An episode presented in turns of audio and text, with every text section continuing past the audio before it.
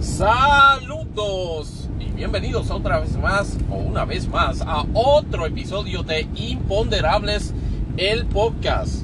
El podcast Phone Size que sigue provocando incómodo a gente de todos sizes con preguntas incómodas. Mi nombre es Tony Barrios y le doy nuevamente las gracias por escuchar este podcast que se aloja en el servicio Spotify for Podcasters. Ya no es este, no es. Pero igualmente preguntas y comentarios este, sobre este y otros episodios de Imponderables el podcast, siempre a nuestra dirección de correo electrónico imponderables dash podcast imponderables dash podcast arroba yahoo.com Imponderables el podcast también tiene presencia en todas las redes sociales, en Twitter arroba imponde podcast en la cuenta mía personal en Twitter, por supuesto, Tony Barrios on the score 24, o sea, cuenta personal no profesional. Se formó un bochincho ahorita, después le cuento en Imponderable que, es lo que pasó con eso. Y obviamente en Facebook, facebook.com slash Imponderables el podcast. En Instagram, Imponderables el podcast. Y obviamente en Mastodon, que sigue de vacaciones con Mundi, arroba Imponderables el podcast, arroba mcddn.social. Todavía Jack Dorsey no nos ha dado este permiso para entrar al, caserío este de Blue Sky, así que veremos si en algún momento antes de que termine el año efectivamente hace su entrada como red social, porque no hemos visto señal de, de que la, fase beta se haya abierto este, de forma masificada, así que eso no necesariamente es la mejor de las señales, pero estaremos pendientes en cuanto a eso. Obviamente, este Imponderables el podcast lo puede conseguir aparte de acá de, en Spotify, por supuesto, en los demás servicios de resguardo de podcast como Apple Podcast, Google Podcast, eh, Tuning Radio, iHeartRadio y por supuesto este Amazon Music, este Unlimited, entre muchísimos otros.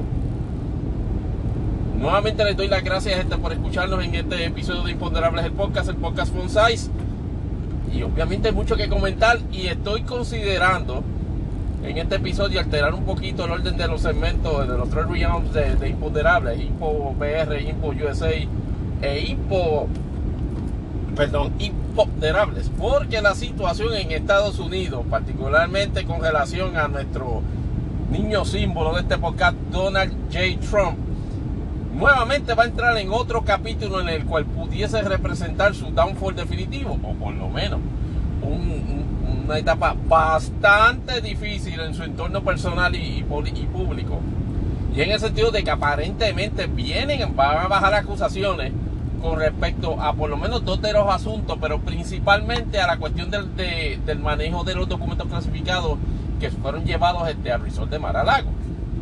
Aparentemente eso se está cociendo bastante, bastante caliente ya, bastante ya este, ready to go de eso estaremos hablando en Impo USA y ante la posibilidad de que ocurran este, efectivamente anuncios de indictment, pues efectivamente Impo USA se va para la, para segunda parte, así que estaremos comenzando con Impo Puerto Rico. ¿Y de qué hablaremos en Impo Puerto Rico? Esencialmente este, de otro papelón que le ocurrió a la oficina del fiscal especial independiente con la forma y manera en que estrepitosa que culminó negativamente el caso de, del procesamiento criminal en alzada en regla 6 de este senador que de la cara se le ve por lo menos la opinión de este podcastero, de que efectivamente este, hace de lo, que le da la gana y se sale con la suya, pero de eso es que se trata la vida este, la mayoría de las veces y el senador Albert Torres. Estaremos planteándonos si esencialmente pudo haber intervenido él mismo en la manera en que esencialmente se saboteó este, este asunto. Discutiremos eso en, Puerto Rico a la vuelta. Obviamente vamos a estar en Impo Puerto Rico también hablando este, sobre el papelón que llevó a cabo este Pedro Pierluisi uniéndose a la, a la expedición estadista allá en el Congreso, la cual no tuvo, no tuvo los resultados que ellos este, hubieran esperado. Particularmente el hecho de que, de que alguien de ese entorno no se quiso, pero ni para los diablos unir. Y en eso veremos este luego. Pero hay alguien que no debieron ellos unirse y se unieron y crearon unas ópticas atroces. O será este, unas ópticas formidables para una lucha primarista. Debió Pedro Pierluisi haberse retratado con Ricardo Rosselló llevando a cabo esas gestiones, su, color de que, de que era una gestión este, en pro de la estadidad. Plantearemos preguntas y, discutiremos con ustedes, amigos, este, posibles contestaciones a ese, imponderable, ¿verdad?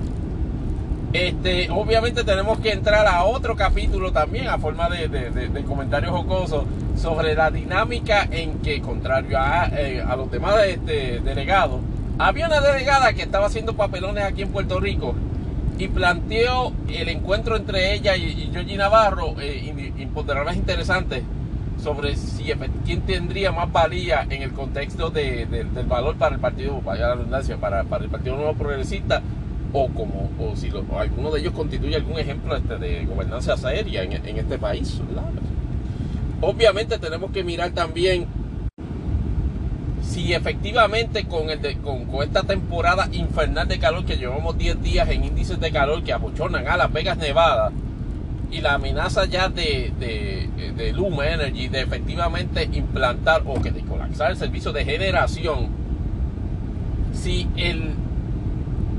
eh, si la ocurrencia de ese, evento, de esa posibilidad en medio, o más bien enmarcado, en el proceso que se está ventilando en el tribunal este de los Estados Unidos, en el caso de Inre Commonwealth y, y, hasta la juez este Taylor, de, Taylor Swain, si efectivamente eh, la, forma en que está manejándose eh, la,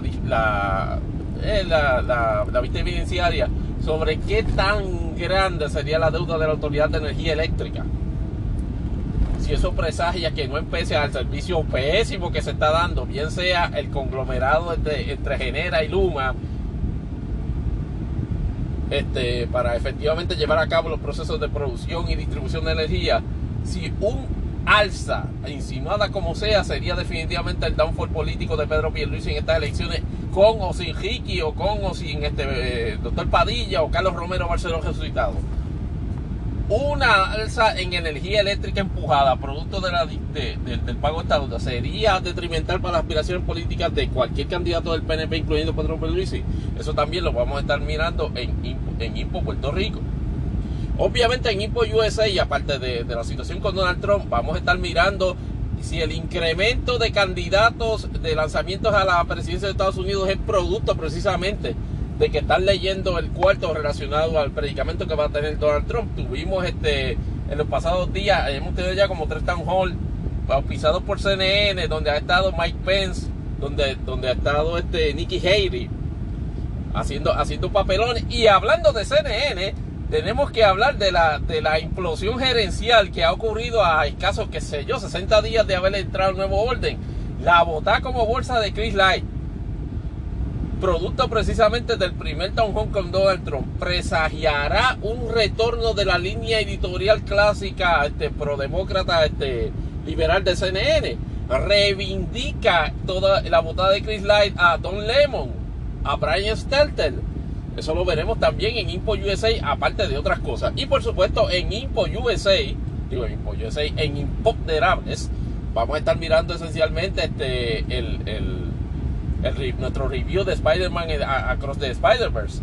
Y de hecho, esta temporada de verano, en, términos de cine, me parece que lo habíamos comentado dos episodios atrás, está heavy en términos de, de los desfiles de, de estrenos que se están dando, tipo espectáculo.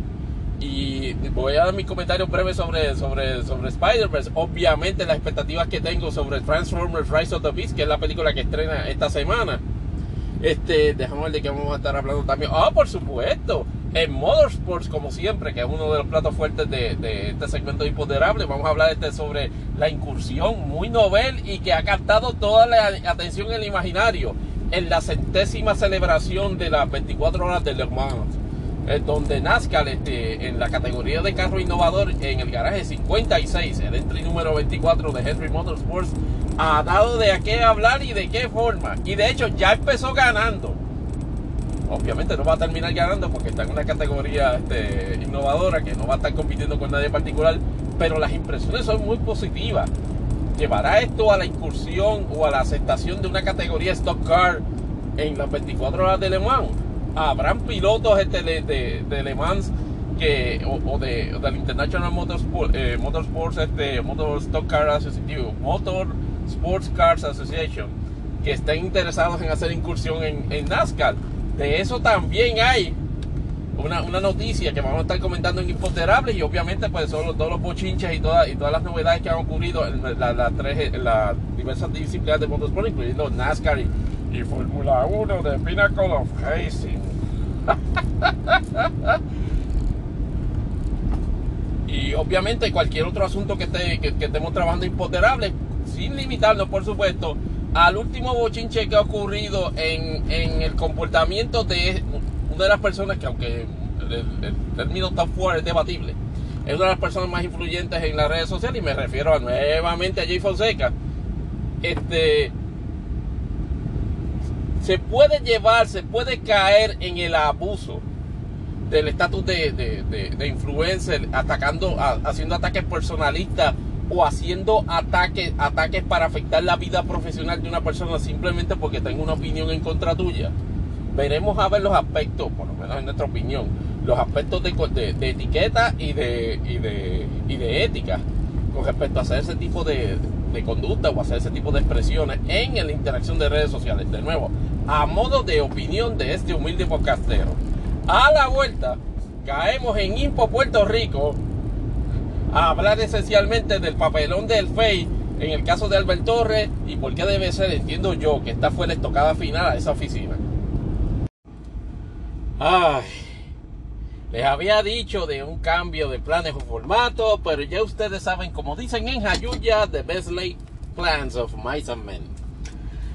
Anoche alrededor de como las 7, 8 de la noche, hora del este, eh, nuestro amigo, nunca bien ponderado, este Donald J. Trump, notificó a través de un posting casi testamento, hológrafo, en True Social, de que el Departamento de Justicia la oficina del Special Counsel lo estaba notificando de que el próximo martes, este, en el tribunal, en el tribunal de, en el tribunal federal, en el distrito de Miami, que se presentara allí para enfrentar este, eh, acusaciones por varios delitos a, la a las leyes de los Estados Unidos de América.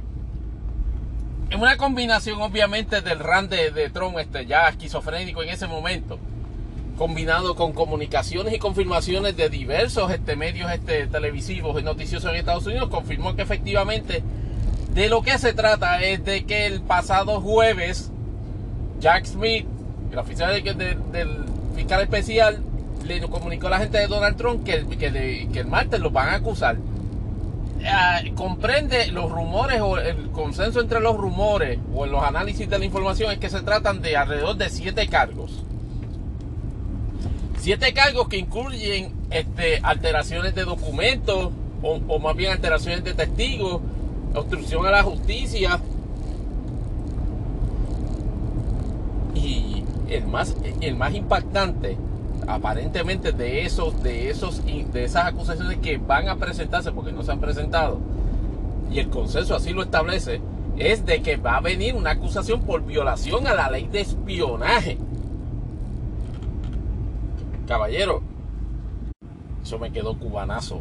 La ley de espionaje de 1917, que todavía está vigente en la actualidad, es la ley que, que, específicamente criminaliza la acción de brindar información o asistir este, con la misma a cualquier tipo de entidad o, gobierno o, o, país que tenga intereses contrarios al gobierno de los Estados Unidos de América. Aquí es donde la cosa parece complicársele aún más, a pesar de los otros seis o siete este, cargos. Porque aunque los cargos, todos ellos son graves, el de ley de espionaje es el que más llama la atención, porque aunque se estaba especulando de que, porque tiene que ver directamente con el propósito. Y los amigos y amigos que ustedes están escuchando este podcast este, por algún tiempo, lo cual se les agrade, los agradezco un montón que, que, que lo hagan. Siempre compartan este episodio con amigos, enemigos y conocidos. La realidad es que hemos este, he visto toda la dinámica del manejo de los documentos eh, clasificados desde que Donald Trump los sacó en, de Casablanca, los trajo a su, a su, a su resort, los manejó allá a su antojo, ignoró este, peticiones de, la oficina de archivos, este, le representó falsamente a la Oficina de Archivos y al Departamento de Justicia que había entregado todos los documentos. Obligó al Departamento de Justicia, es decir, al FBI, a metérsele en, la casa y hacerle un allanamiento allá en Maralago. Había quedado siempre un nivel de especulación sobre el motivo. Sobre el motivo. Semana pasada, un par de episodios atrás, habíamos este visto de que, eh, que había salido unas revelaciones de las grabaciones de nuestro amigo Mark Meadows, que estaba obviamente documentando este, sus memorias. No se sabe por qué carajo. Y parece ser que en, una, en un coloquio que tenían allá en el otro club de, Donald Trump, en Bedminster, en, en, parece que está en, New Jersey. A alguien en una conversación coloquial se le, se le zafa todo el asunto de la cuestión de que Trump, y Trump mismo, de que él tenía esos documentos relacionados a una posible incursión militar en Irán y que, y que, él, y que reconocía de que tenía esos documentos, pero que reconocía que era ilegal que los tuviese. Ese cargo particularmente parece ser dirigido a que Donald Trump tenía la intención de negociar el, la, la, transferencia de esos documentos a cambio de dinero o a cambio de algún otro favor político. Eso no se va a saber hasta el próximo martes cuando se espera que una vez Donald Trump esté allí. Y les anticipo que contrario a Nueva York y Brax, a mí me parece que esta vez sí le van a poner las cocolías. Esta vez sí va con las cocolías puestas. Eso de que. Aunque, aunque puedo entender, puedo entender nuevamente las dinámicas este de, de, óptica fuerte que puede representar eso de forma positiva o negativa para el desarrollo del caso. Normalmente en el, en el gobierno, en el gobierno federal, por más que tú demuestres efectivamente este cooperar a menos que tú efectivamente vayas a declararte culpable y que, y que, y que aceptes este digamos la, la, la radicación de cargo y, y de que te lean la radicación de cargo y definitivamente te va a dejar culpable a, mediante un apercibimiento de, de lo que llaman el information. Mientras usted tenga una posición que me imagino que es la que va a decir mira yo me declaro y no, no culpable olvídese innocent this is a deep state witch hunt pues en ese caso, papi, le, van, a tener que aplicar el, procedimiento ordinario de detenido, con las ópticas que, eso, que, que, yo cumplí, establezca. En este podcast, lo, siento y perdón que nos dé un, poquito de, golpe de pecho, pero nos sentimos reivindicados porque desde día uno estamos diciendo que, de los, que, que los Big Four, o sea, este, este caso, este, el caso de el caso de Fulton County, Georgia, el asunto este de, de Stormy Daniels en Nueva York. Y obviamente su rol en la planificación y ejecución de enero 6 van a ser cuatro surefire hits en términos de prosecution, en términos de acusación, en términos de procesamiento. Este, ante el imponderable de qué, qué diferencia tiene esto en cuanto a espineo político, que pueda hacer Trump con respecto, digamos, a, toda la situación que, está ocurriéndole entonces en, el, en Manhattan con lo de los dineros estomidales es bien diferente. Porque aquí, contrario a, Nueva York, los delitos están claramente definidos por disposiciones del Código Federal, el Código de los Estados Unidos. Los delitos son mucho más serios. Incluyendo pues la imposición de pena por el Espionage Act nada más son 20 años. Y entonces este, el, detalle es que ocurre una dinámica interesante, este, inyectada por decirlo así por Jack Smith, y es el cambio de venue. Pudo haber este, sin ningún tipo de problema, haberle radicado en Washington DC. Sin embargo, el Departamento de Justicia decide llevar la acusación al distrito de Miami ¿Qué implicaciones tiene eso? Bueno, en términos de composición poblacional y de, de, y de, ¿cómo es? de sociología política en Miami, y el estado de la Florida en términos generales, no puede haber un ambiente más favorable en términos de obtención de 1, 2, 3, 4, 5, 10 jurados pro Trump. Acuérdense que el cubaneo allí está, pero a. E, e, e, eso es en talla. Y estamos hablando de gente que sociológicamente han adoptado desde los últimos 15 o 20 años la noción de que atacar a, bueno, no 15 o 20 años, pero por lo menos los últimos, los últimos 6 o 7, de que atacar a Donald Trump es básicamente atacar al exilio, que favorecer a Donald Trump es favorecer a los Castro, el, el régimen castrense en Cuba.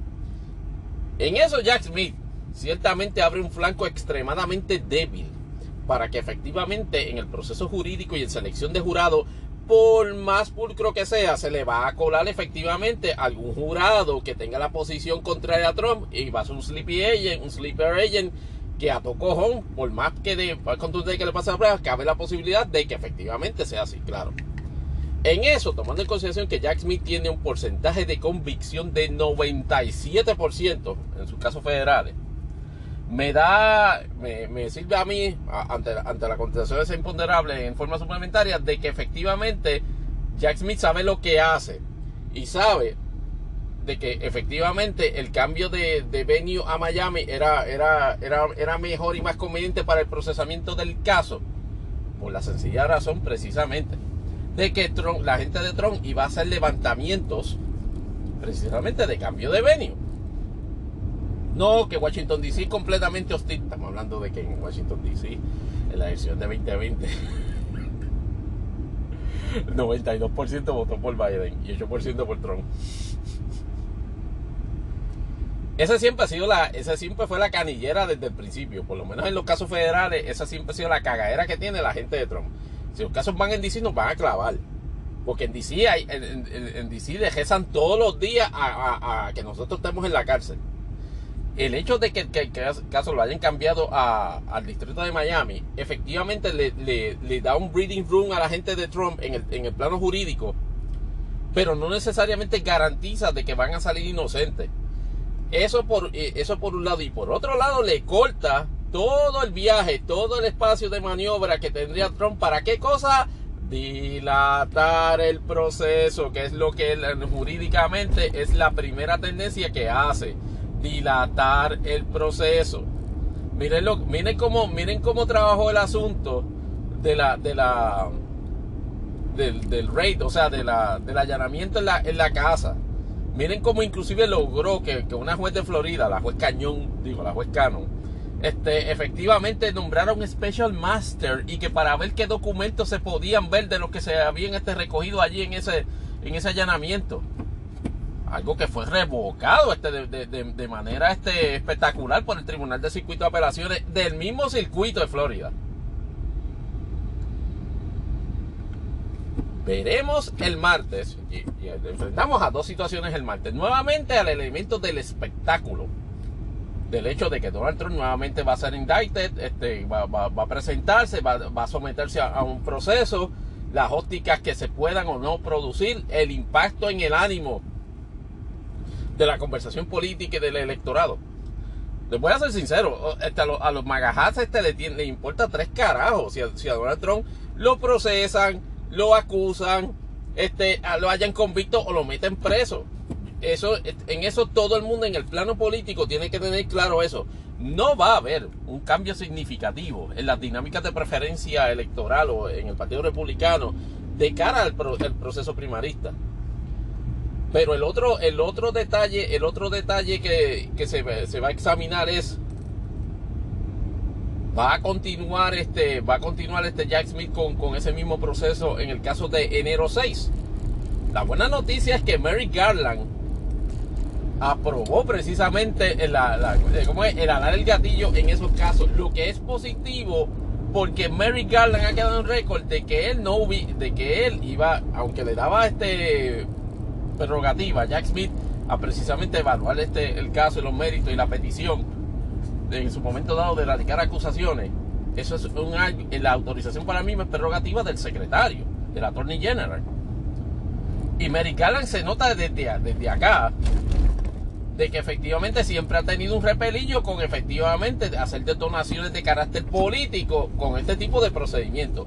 La prueba que le tiene que haber presentado Jack Smith en términos de que yo necesito que me autoricen a radicar estos cargos porque mira la prueba, 1, 2, 3, 4. El hecho de que efectivamente el gran, jurado haya autorizado a la, denuncia también es, pues, es nota positiva para Jack Smith y habla bien entonces del criterio de Merrick de haber autorizado. en lo político, nuevamente, en lo, político, la situación de Trump en el marco de la lucha primarista no le hace un carajo. En el marco de la, de la, de, la dinámica política general nacional, sí le hace un carajo. No, porque eh, efectivamente esa, esa, gente van a... Mire, en, en 2020, Donald Trump fue incumbente. Donald Trump no estaba ni acusado. Sí, le, sí, había, sí, sí, había sí se había sometido por lo menos a un proceso de impeachment. Que por cierto, este no, no, no se pudo lograr una convicción en el juicio político. y aún así perdió por sobre 90 este, este, votos en el colegio electoral.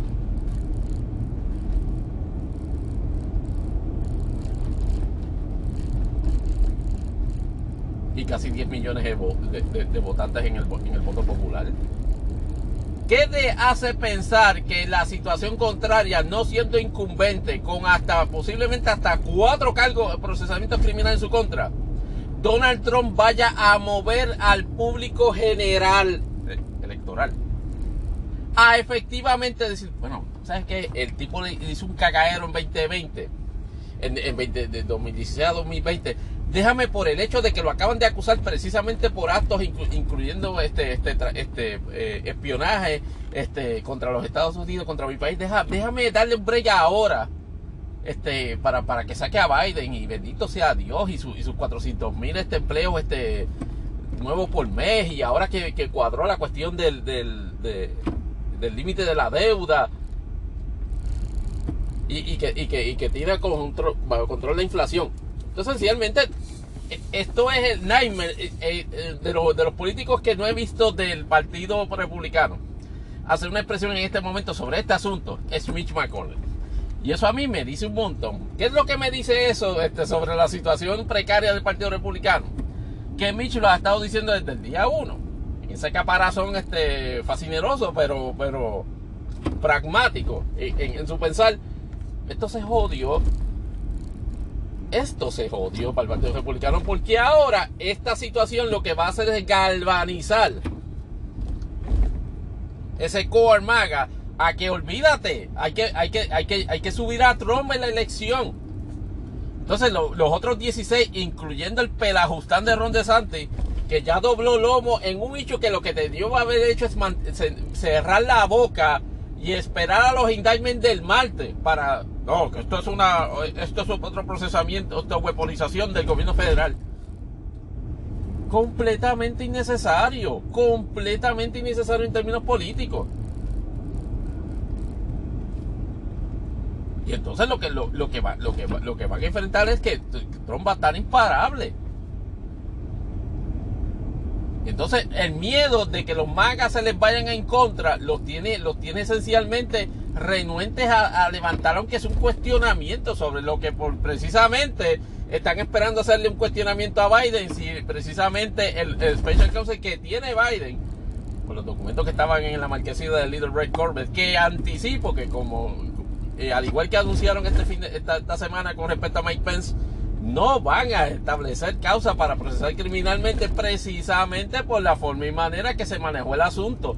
¿Había documentos clasificados en los tres escenarios? Sí. Pero en solo, en solo uno se pusieron potrones a dos cosas. A negarse a recibir, a entregar los documentos y a mentir sobre la forma en que estaban este, procesando ese asunto. Añádale que efectivamente se ha podido establecer en la erradicación de, en, la investigación criminal de que había un motivo para, para conservar esos documentos clasificados. Y usted tiene la receta perfecta e ineludible para efectivamente mandarle, mandarle candela en el procesamiento criminal federal.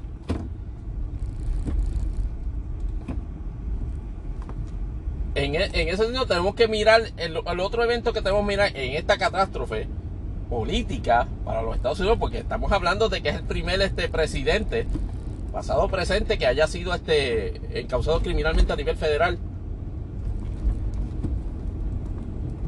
¿Qué, en, qué, ¿En qué momento rompe el espinazo moral? Se le rompe el espinazo moral de tolerancia al Partido Republicano y dice, that's it yo no quiero pensar de que yo no quiero pensar que donde está tirando el Partido Republicano la raya en cuanto a tolerar a Trump es en, que no en que en que sea casos de abuso sexual Porque eso, eso, eso es precisamente lo, que, lo, que, le acaban de hallar convicto en un, en, un, en un juicio civil, claro. Es una situación este, penosa para el país. Pero en términos políticos, es una situación provechosa para Donald Trump en su carrera primarista, donde yo entiendo que ya los otros 14 se tienen que quitar a menos que se unan en una revuelta de denuncia pública y vociferante este, en el Partido Republicano, porque de otra, es sencillamente lo que están es postergando lo inevitable. En el marco general, esto básicamente le, casi le asegura la elección a Joe Biden. Casi la asegura. Uno no puede decir que la asegura porque efectivamente en la, política pueden pasar de aquí a año y medio un montón de cosas. Y la economía puede coger unos nosedive bien interesantes que efectivamente ni Biden ni, ni este, fusionado con Jimmy Carter o, Bill Clinton este, salvarían este, a una incumbencia demócrata. So, uno nunca puede decir esto, esto está ganado ya. Pero lo que, lo que es claro es que el escenario político mueve a que esto va a incrementar el apoyo sin lugar a dudas a Donald Trump en una, en, una contienda primarista donde a nivel general en la elección Donald Trump no tiene eh, eh, ni chispa de break. Pero este, este asunto es tan descomunal que lo vamos a tener que, que, que, evaluar, o por lo menos plantearnos preguntas sobre ese asunto en el próximo episodio, porque de otro modo básicamente se, se nos convierte en un imponderable extra este, y efectivamente, pues no, no, no nos va a dar break. A la vuelta, seguimos este con asuntos este, de Impo USA para cuadrar precisamente la aparición de, Mike Pence en, CNN. Ah, y hablando de CNN, tenemos que hablar de la mega debacle que, que ocurrió allí con la bota como bolsa. como dice en Noti1, de Chris Light, este, su CEO. Bien, continuamos este segmento de Impo USA, este el segundo segmento de Impo USA. En, en, términos de una situación que ha ocurrido este con Ron DeSantis, que aparentemente, este, ustedes saben este, este servicio noticioso que se este concepto de revista noticiosa que se llama Vice, que ha estado este como de capa caída en los últimos, en los últimos meses. Pero en un momento dado, en, los en los 2010, eso era como que uh, eso, estaba donde quiera, los reportajes este, de, periodísticos e investigativos. Y de hecho tiene todavía tiene un show en, Showtime.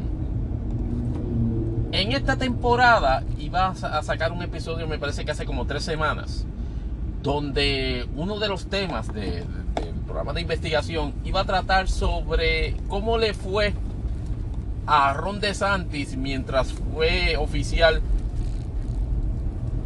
del George Advocate de the Guard, que es básicamente el bufete, el bufete del ejército de los Estados Unidos, en, la rama de, la Marina de los Estados Unidos, mientras estuvo en Guantánamo, Cuba, en la base de Guantánamo. Y aparentemente ese show, por lo menos los previews o lo, que se conocía de los rumores de ese episodio de Vice, era de que efectivamente iba a exponer un clima o una actitud o, una, o un patrón de dejadez, de indiferencia o inclusive de promoción de abusos este, físicos y, emocionales contra detenidos que, este, que estaban allí en la base Guantánamo. Y aparentemente el artículo iba a ser un exposé en términos de carácter de Ron DeSantis. Hace como una semana o dos, el episodio que iba a salir, iba, iba a estar en el schedule, fue reemplazado. Lo quitaron del schedule de Showtime sin ningún tipo de explicación y no hasta donde tenemos entendido no ha, no, no ha sido reincorporado en el schedule del, show, que creo que va por su cuarta temporada. En, ese contexto se le cuestionó precisamente a Showtime Network sobre ese asunto. No vamos a comentar este sobre cambios de programación. Ante el imponderable de si efectivamente esto está sos, como dice los Gen Z. Claro que sí. Como, como tú, como tú, como casualmente, a una o dos semanas de que, de que el candidato anuncia de que se va a lanzar a la presidencia de los Estados Unidos, va a redundancia, el gobernador de la Florida, y va a salir ese artículo. También la gente de Santi puede decir, ¿sabes qué casualidad? Cuando él se tira es que van a sacar ese, ese, ese artículo. Pero no empece al silencio o a la renuencia de la gente de Showtime Networks, por lo menos de no, de no comentar sobre ese asunto están en la obligación sin lugar a dudas, los elementos de medio de cuestionar el imponderable que se, muchacho, que te mete un bofetón tan pronto lo ves. Si la gente de DeSantis intervino para que ese episodio de Vice no salga. Oiga, tú sabes. ¿Qué representaría el cuando salga? Porque va a salir. Tarde o temprano ese episodio de, de, de, Vice va a salir. Y cuando salga va a representar una crisis extraordinaria en términos de personalidad, en términos de imagen política de Ron DeSantis. Que por lo que se ve del nivel mediocre e incompetente e imbécil de su, de su aparato de comunicación, que cree que está corriendo eh, una elección en Paul County, cuando en realidad lo que está es lanzándose a la candidatura a la presidencia de una nación de 300 y pico de millones de, habitantes. No, se, saben ellos casi de antemano que, que, esto se les va a volver una mierda en términos de relaciones públicas y en términos de imagen política. Hay que darles el crédito. ¿Cómo lograron? ¿Por qué lograron? Efectivamente que tanto Showtime como los productores del, programa, uno, se accediera al cambio del schedule del show y dos, la producción y el network han quedado, mira, eh, se cae de la mata, que es, preciso cuestionar eso. Hasta este momento yo no he visto cuestionamiento más allá de las expresiones de Showtime Networks. No he visto ni siquiera un cuestionamiento directo a Ron DeSantis de si él o de su, gente o de su oficina intervinieron para que no saliera el episodio. Pero efectivamente eso ya es una bala que pueden usar tanto perdón, opositores políticos, incluyendo a Donald Trump, que debe estar bien animado este, con, las nuevas con las buenas noticias que le han ocurrido en las últimas 24 horas, como cualquiera otro de los candidatos, si se acuerdan. Inclusive estamos teniendo, CNN está, está teniendo este Town Hall a todo lo que da. Nikki Haley, Mike Pence, que por cierto hicieron pasar tremendo papelón precisamente con la con, con, con su flip-flopping relacionado precisamente a si Trump debía ser acusado o no o si había cometido delitos en el manejo de, los documentos en Mar-a-Lago. Dos días después de que, de que efectivamente el, Departamento de Justicia anunciara de que a él no le iban a radicar cargo por el manejo de sus propios documentos clasificados.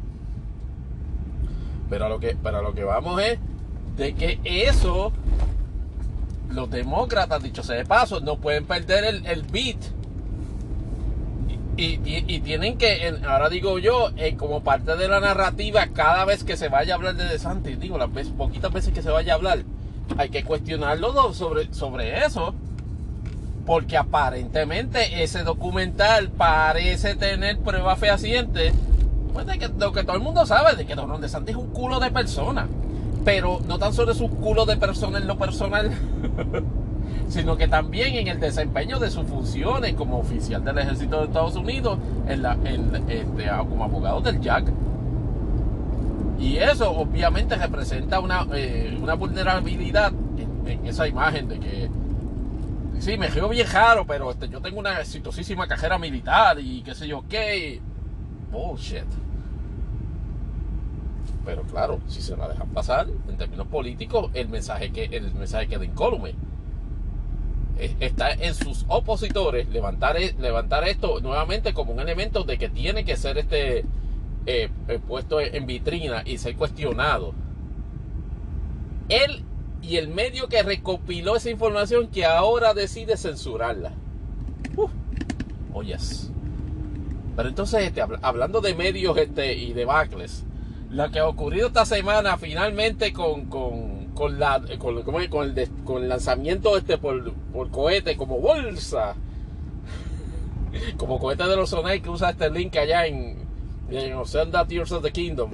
Han cogido a Chris Lay le han amajado dos cohetes a la espalda y, y, le, y le han dado una bota espectacular este de, de su posición de CEO de, de CNN mucha gente dice de que hasta cierto punto esto lo precipitó un expose que se hizo, me parece que un artículo de esta, esta revista especializada que se llama The Atlantic, donde esencialmente pues, proyectan a Chris Light como que, como a, pesar de que toda su experiencia, este, como productor de televisión, inclusive este, eh, productor este de, de, programas este mañanero, por ejemplo Morning Joe,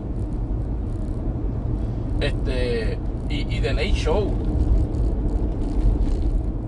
Como con una persona que no sabe qué carajo estaba, eh, se estaba metiendo cuando decidió, obviamente este, por sugerencias de accionistas principales en Time Warner y bajo la aprobación este, del, CEO de, cuando digo Time Warner quise decir Warner Bros. Discovery, el, CEO que creo que es David Zaslav, Zaslav, Zaslav. de que efectivamente su, su, idea de reestructurar, de reinventar a CNN, iba a salvar la cadena. El imponderable es de que jodió la cadena, claro que jodió la cadena. Que eso se sabía, claro que se sabía.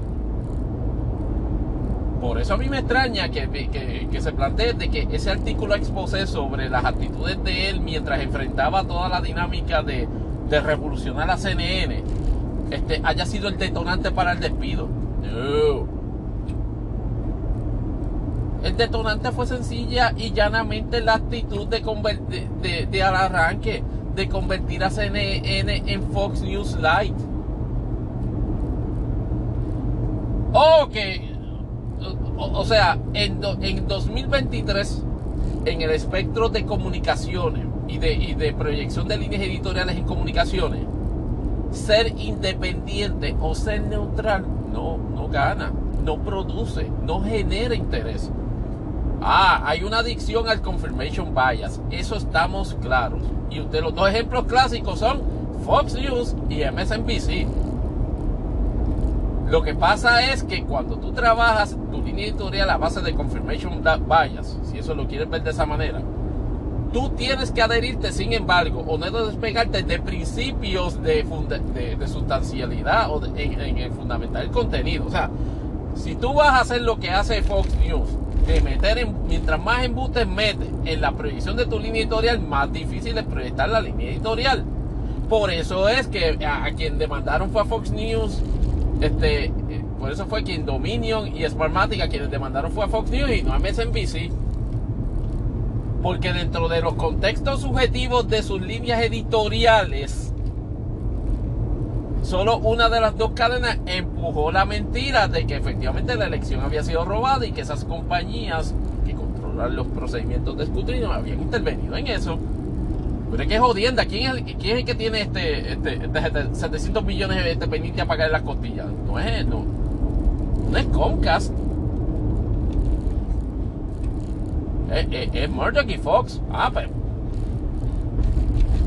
Entonces, mirando esa, todas esas dinámicas, traen a Chris Light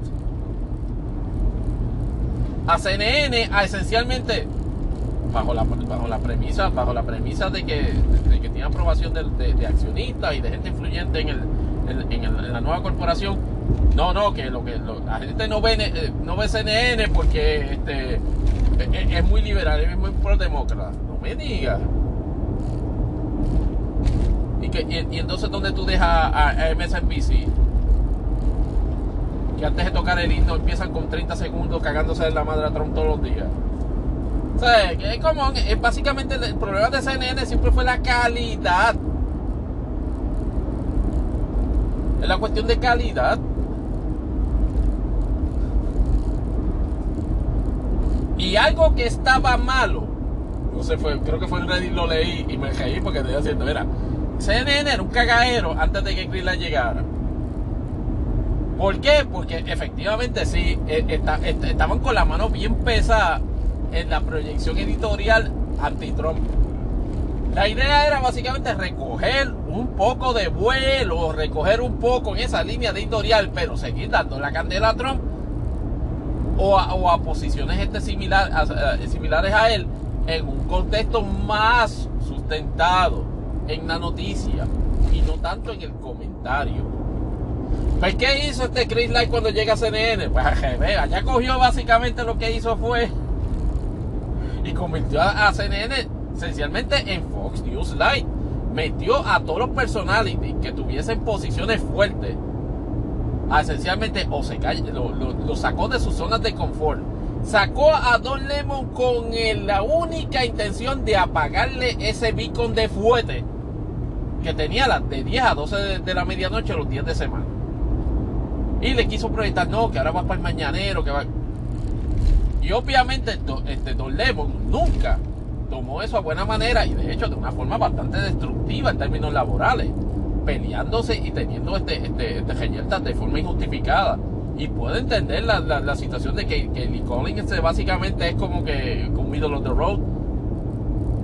Pero eso es un ejemplo donde este Chris Light no debió haber movido a Donald, a, Donald Trump, a Don Lemon en, ese horario nocturno. Reestructura el mañanero para no saber qué se hace. Se queda, se pone a hacer malabares con gente, con, con con gente en el horario de las 9. La gente que pone y que mueve, o sea, ver a Brianna Killer, básicamente este cuestión, este, levantar una línea editorial como, como legítima, de consistentemente estar este, cuestionando la, capacidad de, Joe Biden, que eso es, eso es básicamente un, como es, es, una narrativa pendeja que tiene este, este Fox News de, siempre. O ver a Jake Tapper, decir de que, de que el informe, este, me parece que fue de, de, del fiscal aquel, creo, creo que fue este, se me olvida el apellido, el que, el que hizo la investigación este relacionado este al, a la forma en que el FBI este, realizó la investigación de Trump y, y, y Rusia, que hecho sea de paso, dicho sea de paso, culminó. Este, este culminó con el, informe Mueller, que a pesar de que no recomendó este, acusaciones contra Trump, este, obtuvo un, más, más, de, 20 convicciones. De que déjense la, de la, la, vaina de que, de, que, de, que, fue una investigación fatura.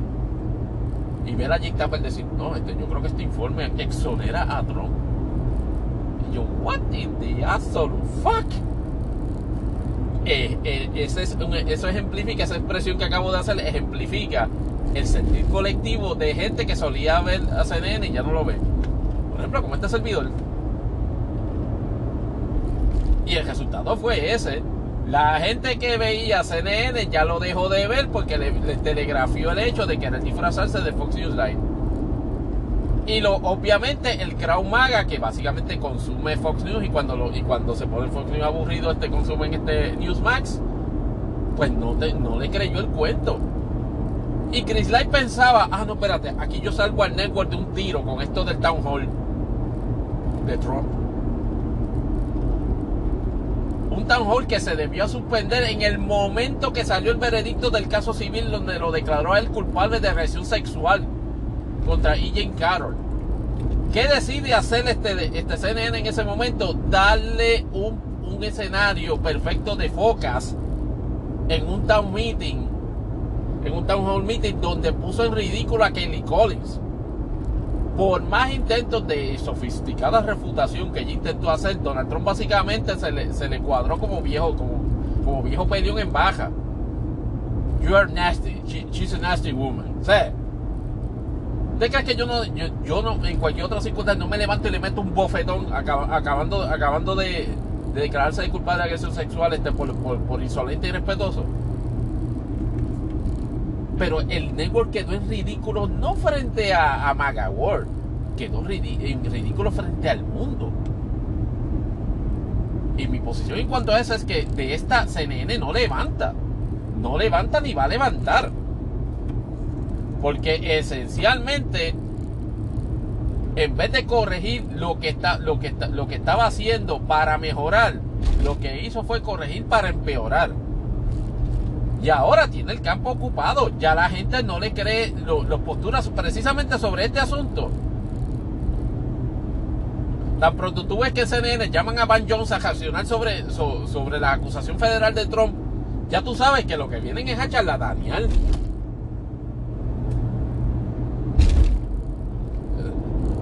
Eh, no, no, no, hay, no hay forma de que, de que, de que se imponderable si se va a producir una recuperación de CNN como network luego de la despedida de Chris Light.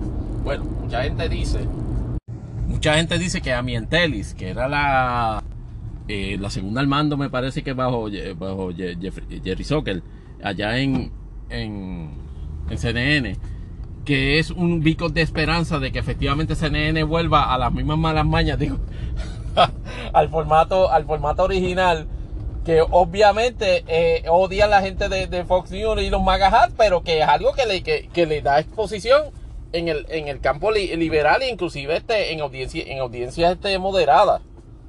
Pero yo no creo que, que, que, ello vaya a resultar así. Este, esta crisis, dicho sea de paso, otro imponderable y con esto termino este, este segmento, representa una reivindicación de gente como Don Lemon, precisamente, o como Brian Stelter.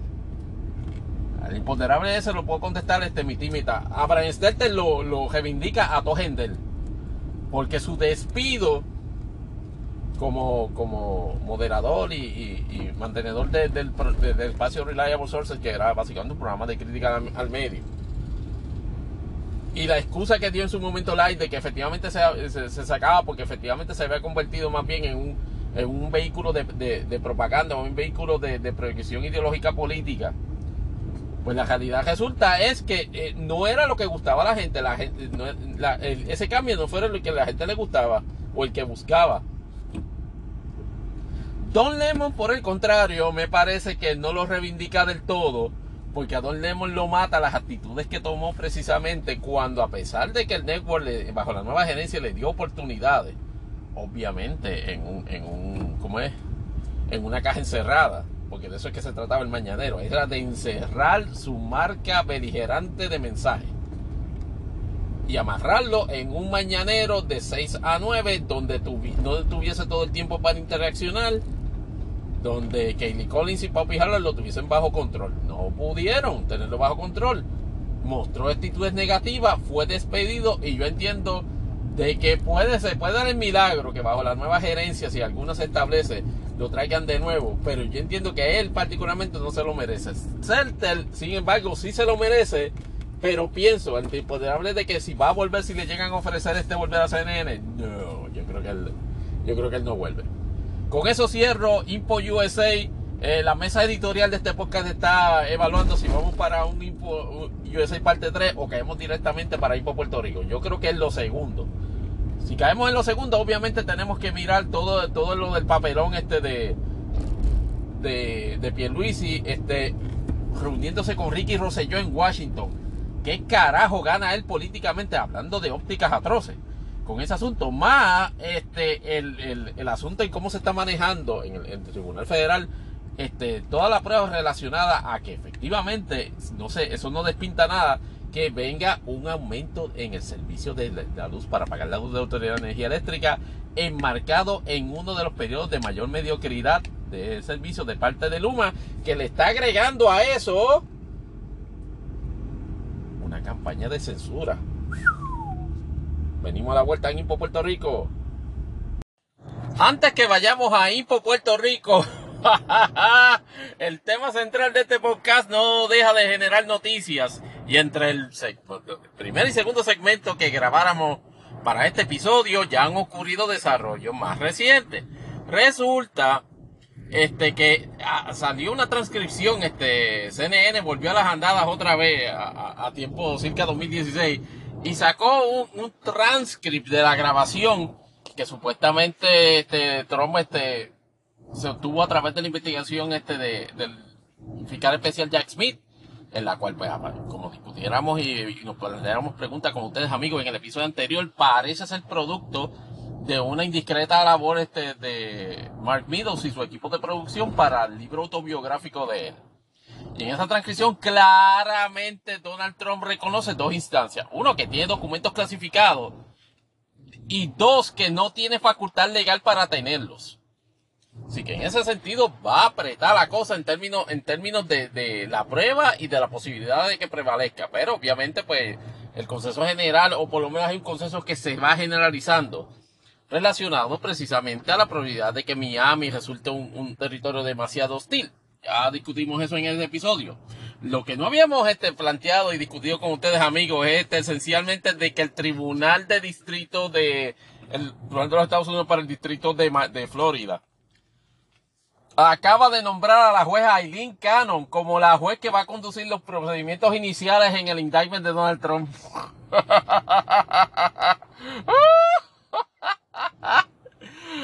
los que han estado, los que han escuchado este, este podcast saben que Aileen Cannon es la juez que evaluó la, la, la impugnación que en su momento hizo este, la, la gente de Trump de la, de,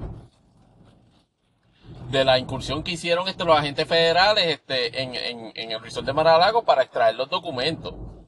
En lo que ellos llaman un raid.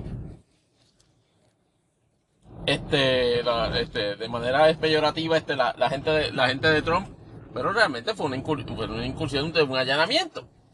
Entonces, este, obviamente, también, eh, ante la pregunta de que si se han dado especulaciones en cuanto, en cuanto a eso, pues mire, este, la, realidad es que es, es, de, es, de, es de esperarse que, se iba a dar eso. Pero yo no creo, honestamente, que la juez Cannon vaya a estarle mucho en ese procedimiento. Y puede ser, puede ser, y eso lo tengo que admitir, de que esto pudiese ser un, este, algo que no, no, con lo que no contaba necesariamente el, el fiscal, el, fiscal Jack Smith y pudiese estar promoviendo precisamente la erradicación este de emociones con el propósito de descalificar a la juez o desinhibir a la juez.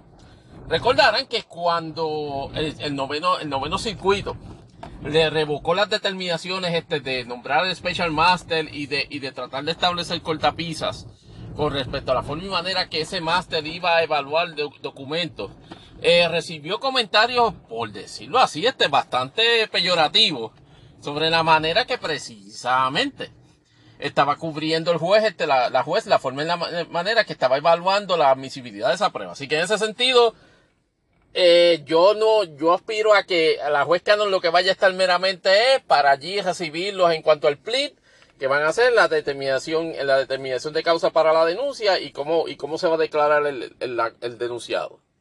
Pero entonces lo más, y, y, para terminar en cuanto a los asuntos por el momento de Trump y de su segundo indictment, eh, el día de ayer no creo que se los haya mencionado por nombre, pero estuvo roncando, pero como, como, como Chevrolet, como dice Gary Rodríguez, este Jim Trusty, uno de los abogados de Trump, este, que obviamente parece ser el eje de, de, unas controversias que se estaban dando en los últimos días con relación este, a celos profesionales este, y, a, consideraciones de, prominencia. Pues John Trust, Jim perdón, y John Rowley, acaban de anunciar de que efectivamente renu eh, anunciar, perdón, de que renuncian a la representación legal este de los de los abogados de, de, Donald Trump, algo que wow, nos, resultó este impactante. Con este mini epílogo, este, por decirlo así, de Impo USA, ahora sí que cierro Impo USA y ahora vamos para Impo Puerto Rico. We hope. Oh my god, este, este episodio de Imponderables, el podcast se va, se va a convertir en uno de los más accidentados en términos de, graba, de, de grabación, no por internet. Porque tengo que añadir otro segmento de Impo USA. Y ustedes preguntarán, ¿y por qué? En la, en, en la tarde de hoy, no sé si como una movida estratégica de, de crearle un golpe de efecto y acabarle de joder el fin de semana a la gente de Donald Trump, Jack Smith este, se le ocurrió la idea de publicar el indictment tal y como va a ser presentado el próximo martes en el Tribunal Federal en este distrito en Miami. Y efectivamente, pues añadió eso, una presentación, yo diría que su primera presentación y su primera locución pública sobre este issue en una conferencia de prensa donde esencialmente explicó el proceso y reiteró en, en, una, en un tono, en un tono eh, sobrio canalizando una, una expresión de, ¿cómo es? De, eh, creo que, ¿cómo es que se llama el personaje de, de The Office? Este, Steve. Este, o, es Michael, creo que es que se llama. Creo que se llama Michael, este, de, de The Office, pero una especie de dark version de él, dejando entrever de que, mire, yo aquí estoy ciñéndome exclusivamente con lo que la información me provee sobre, lo que descubrí sobre todos los asuntos relacionados este, a, a la, al, al, descubrimiento de, de, de, de, la prueba, según se investigó. Eh, los acusados son este, inocentes hasta que se pruebe lo contrario y, para ello procuro este, la realización de un, juicio de la manera más expedita posible. Y lo dejo ahí. Pero, pero, el, el está en las 49 páginas del Chavo Indictment. Donde efectivamente como acusados este, figuran esencialmente eh, Donald, Donald Trump y su ayudante Walter Nauta.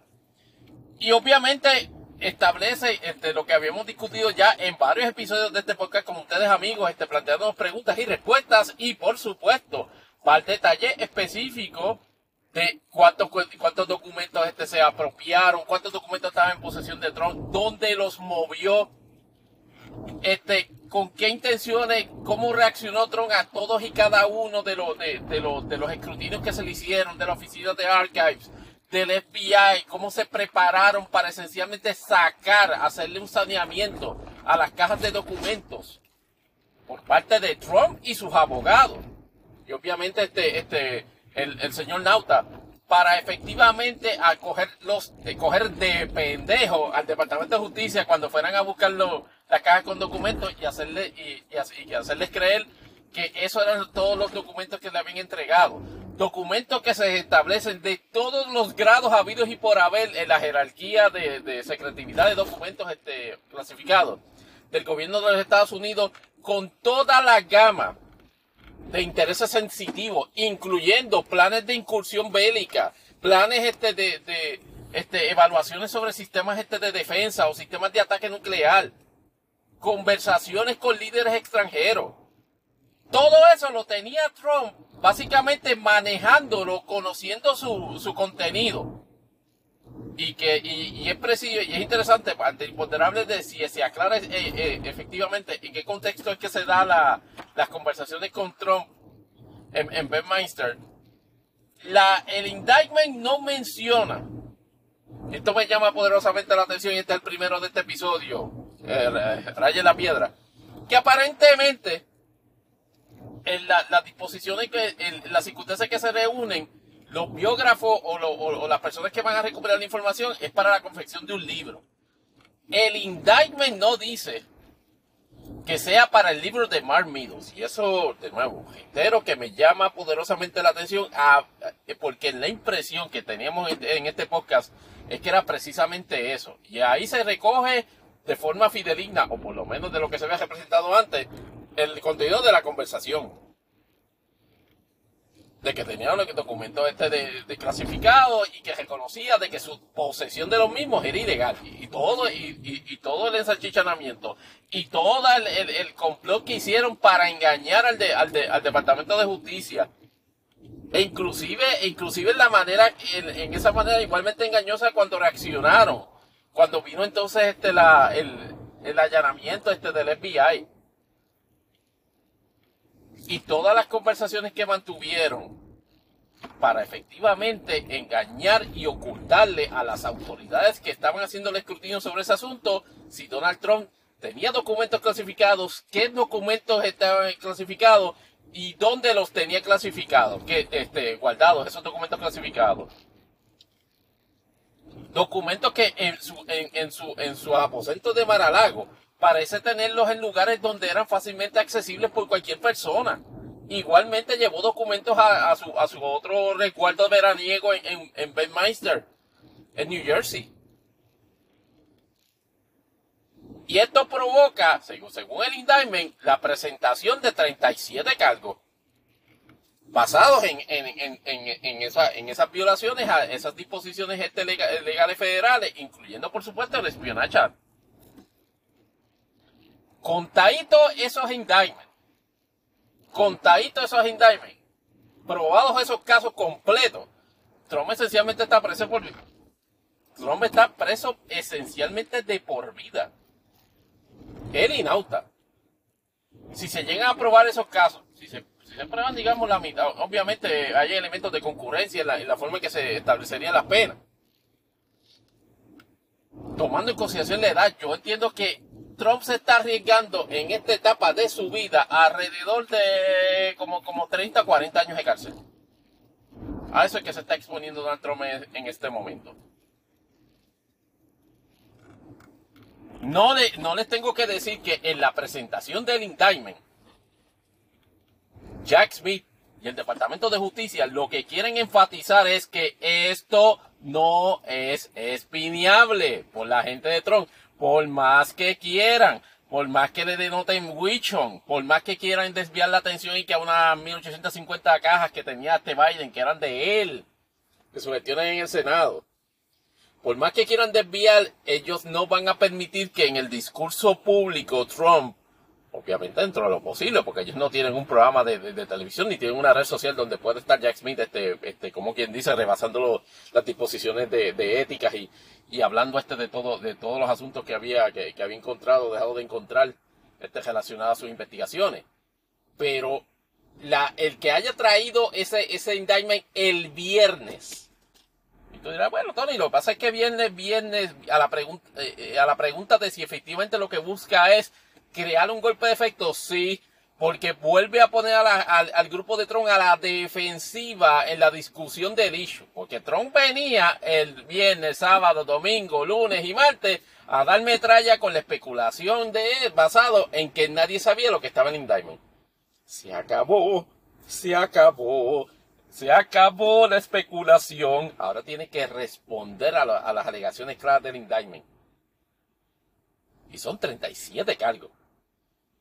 Mark Levin, Sean Hannity, Tucker Carlson cuando, mientras siga violando ese contrato con Fox saliendo en, Twitter Spaces. Y. La esloquilla esta, este, este, mililoca este de, de, de Faulkner. Toda esa gente no pueden básicamente despachar ahora este fin de semana el asunto como que, ah, esto es un wichón, veremos a ver, no, ma, no, no, no, papaces. Las alegaciones están claras en un indictment que todo el mundo está viendo.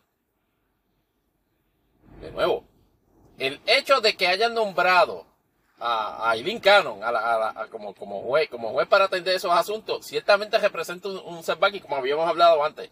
Pero eso no quita bajo ninguna circunstancia de que efectivamente el, el rol de esa juez va a ser extremadamente limitado y todavía se tiene que estar sobando del chiquimangue que le dio circuito cuando efectivamente se puso, se puso a charlatanear con las disposiciones que hizo al haber aceptado la, petición de la gente de Trump de haber nombrado un Special Master para que, eh, dilucidar el contenido de los documentos. Ella lo que va ahí esencialmente es atender la comparecencia de Trump este, en esta primera vista este, en la cual se hace la lectura de la denuncia, escucharle el planteamiento de, de la alegación que va a hacer y efectivamente, si va, se va a señalar alguna conferencia antes de, señalarse el juicio, que se señale. Pero esta juez no entiendo que no va a haber el juicio. ¿Por qué? Porque yo digo que no va a haber el juicio. Porque se dio un efecto garrafal y, no dudo bajo ninguna circunstancia. Ahora digo yo, ahora digo yo, a la ufanfa del, del, caso de Nogi, de, de la representante de Nogales, yo no dudo que el Departamento de Justicia venga a levantar una cuestión de que la juez debería inhibirse o que, o que, o que el, juez este presidente del, Tribunal de Distrito este, saque, saque a esa juez precisamente porque demostró un cierto eh, un grado este de, de imparcialidad. Obviamente, pues, se puede levantar también el mismo contraargumento. No, ella lo que evaluó fue una cuestión de la prueba y de hecho, lo que evaluó en cuanto a la prueba era la cuestión de la admisibilidad. Y ni, ni tan siquiera eso, era un planteamiento de si era prueba de documentos clasificados o no. El planteamiento de justicia decía era que entonces acá hay documentos clasificados. Y la gente de Tron decía no, hay que determinar en cuáles hay y en cuáles no. Y la juez le entretuvo eso por cinco minutos, pero al operativo le, le metió un macetazo y dijo, no señora, Así no es que se, así no es que se trabajan determinaciones de admisibilidad o, la completación de un proceso de esa naturaleza. Pero ahora la, bola está esencialmente en la cancha de Trump para enfrentar el proceso tal y conocido por todo el mundo este próximo martes. Veremos a ver si Trump trata de básicamente jamaquear el palo con, un acercamiento cirfenfe a, esta, a, esta, a esta tragedia personal y obviamente colectiva de los Estados Unidos sobre eso estaremos comentando quizás en un episodio extra de Imponderables, este, luego de, transcurrir esa, esa, esa, vista del próximo martes, o en un Impodot, Porque con este asunto cerramos finalmente a Impo USA y vamos ahora definitivamente a Impo Puerto Rico. Ahora finalmente vamos para Impo Puerto Rico. Oiga, y, daría la impresión de que Impo Puerto Rico no se puede hablar mucho. Y sí hay muchos temas para plantearnos imponderables, pero efectivamente vamos a, correrlo lo más rapidito posible. Porque también vienen cosas este para imponderables, sobre todo este la, el, asunto de, lo espectacular que le está yendo a la NASCAR allá en, el, en, el, en las 24 horas de Le Mans. Pero en el caso de Impo Puerto Rico, a quien no le va muy bien es al senador Orlando Aponte, o es representante. Me, parece, me parece que senador, sí, el senador Orlando Aponte, no, perdón, representante. El representante Orlando Aponte, ese caldito de basura que hace como dos o tres semanas este, comentábamos aquí en este, en este podcast sobre las circunstancias, sobre el escándalo político que, exponía a Jesús Manuel Ortiz, o no a Jesús Manuel Ortiz en ese momento, era este, a, José Luis Acordeón Dalmao, por el hecho de que efectivamente estaba envuelto en un incidente palpablemente grave de violencia doméstica con su señora esposa. Y obviamente vimos todos los movimientos en, su momento para efectivamente neutralizar el efecto político negativo sobre eso, incluyendo, eh, eh, estando en el umbral de ser, este, digamos así, cuestionado por sus pares allá en la delegación popular en la Cámara de Representantes, planteándote que mi esposa retiró los cargos, así que usted no me puede tocar. Y en esa dirección aparentemente iba Tatito Hernández hasta que José Jesús Manuel Ortiz le dijo, all your fucking horses. Porque aparentemente, y fíjate, en eso Jesús Manuel este, tuvo, ha tenido una aliada que esta semana efectivamente ha, estado en el, en el, mundo de imponderables, de imponderables y en el de Puerto Rico haciendo el crossover descomunal, que es la Comay, el infame personaje de Como Santa Rosa de Chisme, que efectivamente en esa dinámica se insertó y de qué manera. Y fue, y fue, de las, y fue lo siguiente. No sé si fue la propia esposa de, de, Aponte u otra persona. Le facilitó a ella y ella aparentemente diseminó en su programa de chismes contra información que parece ser grabaciones de audio este, o de video o de fotografías que evidencian las acciones de maltrato de parte de Aponte contra su señora esposa. Todo eso es respectivo de si, el procedimiento criminal siguió o no.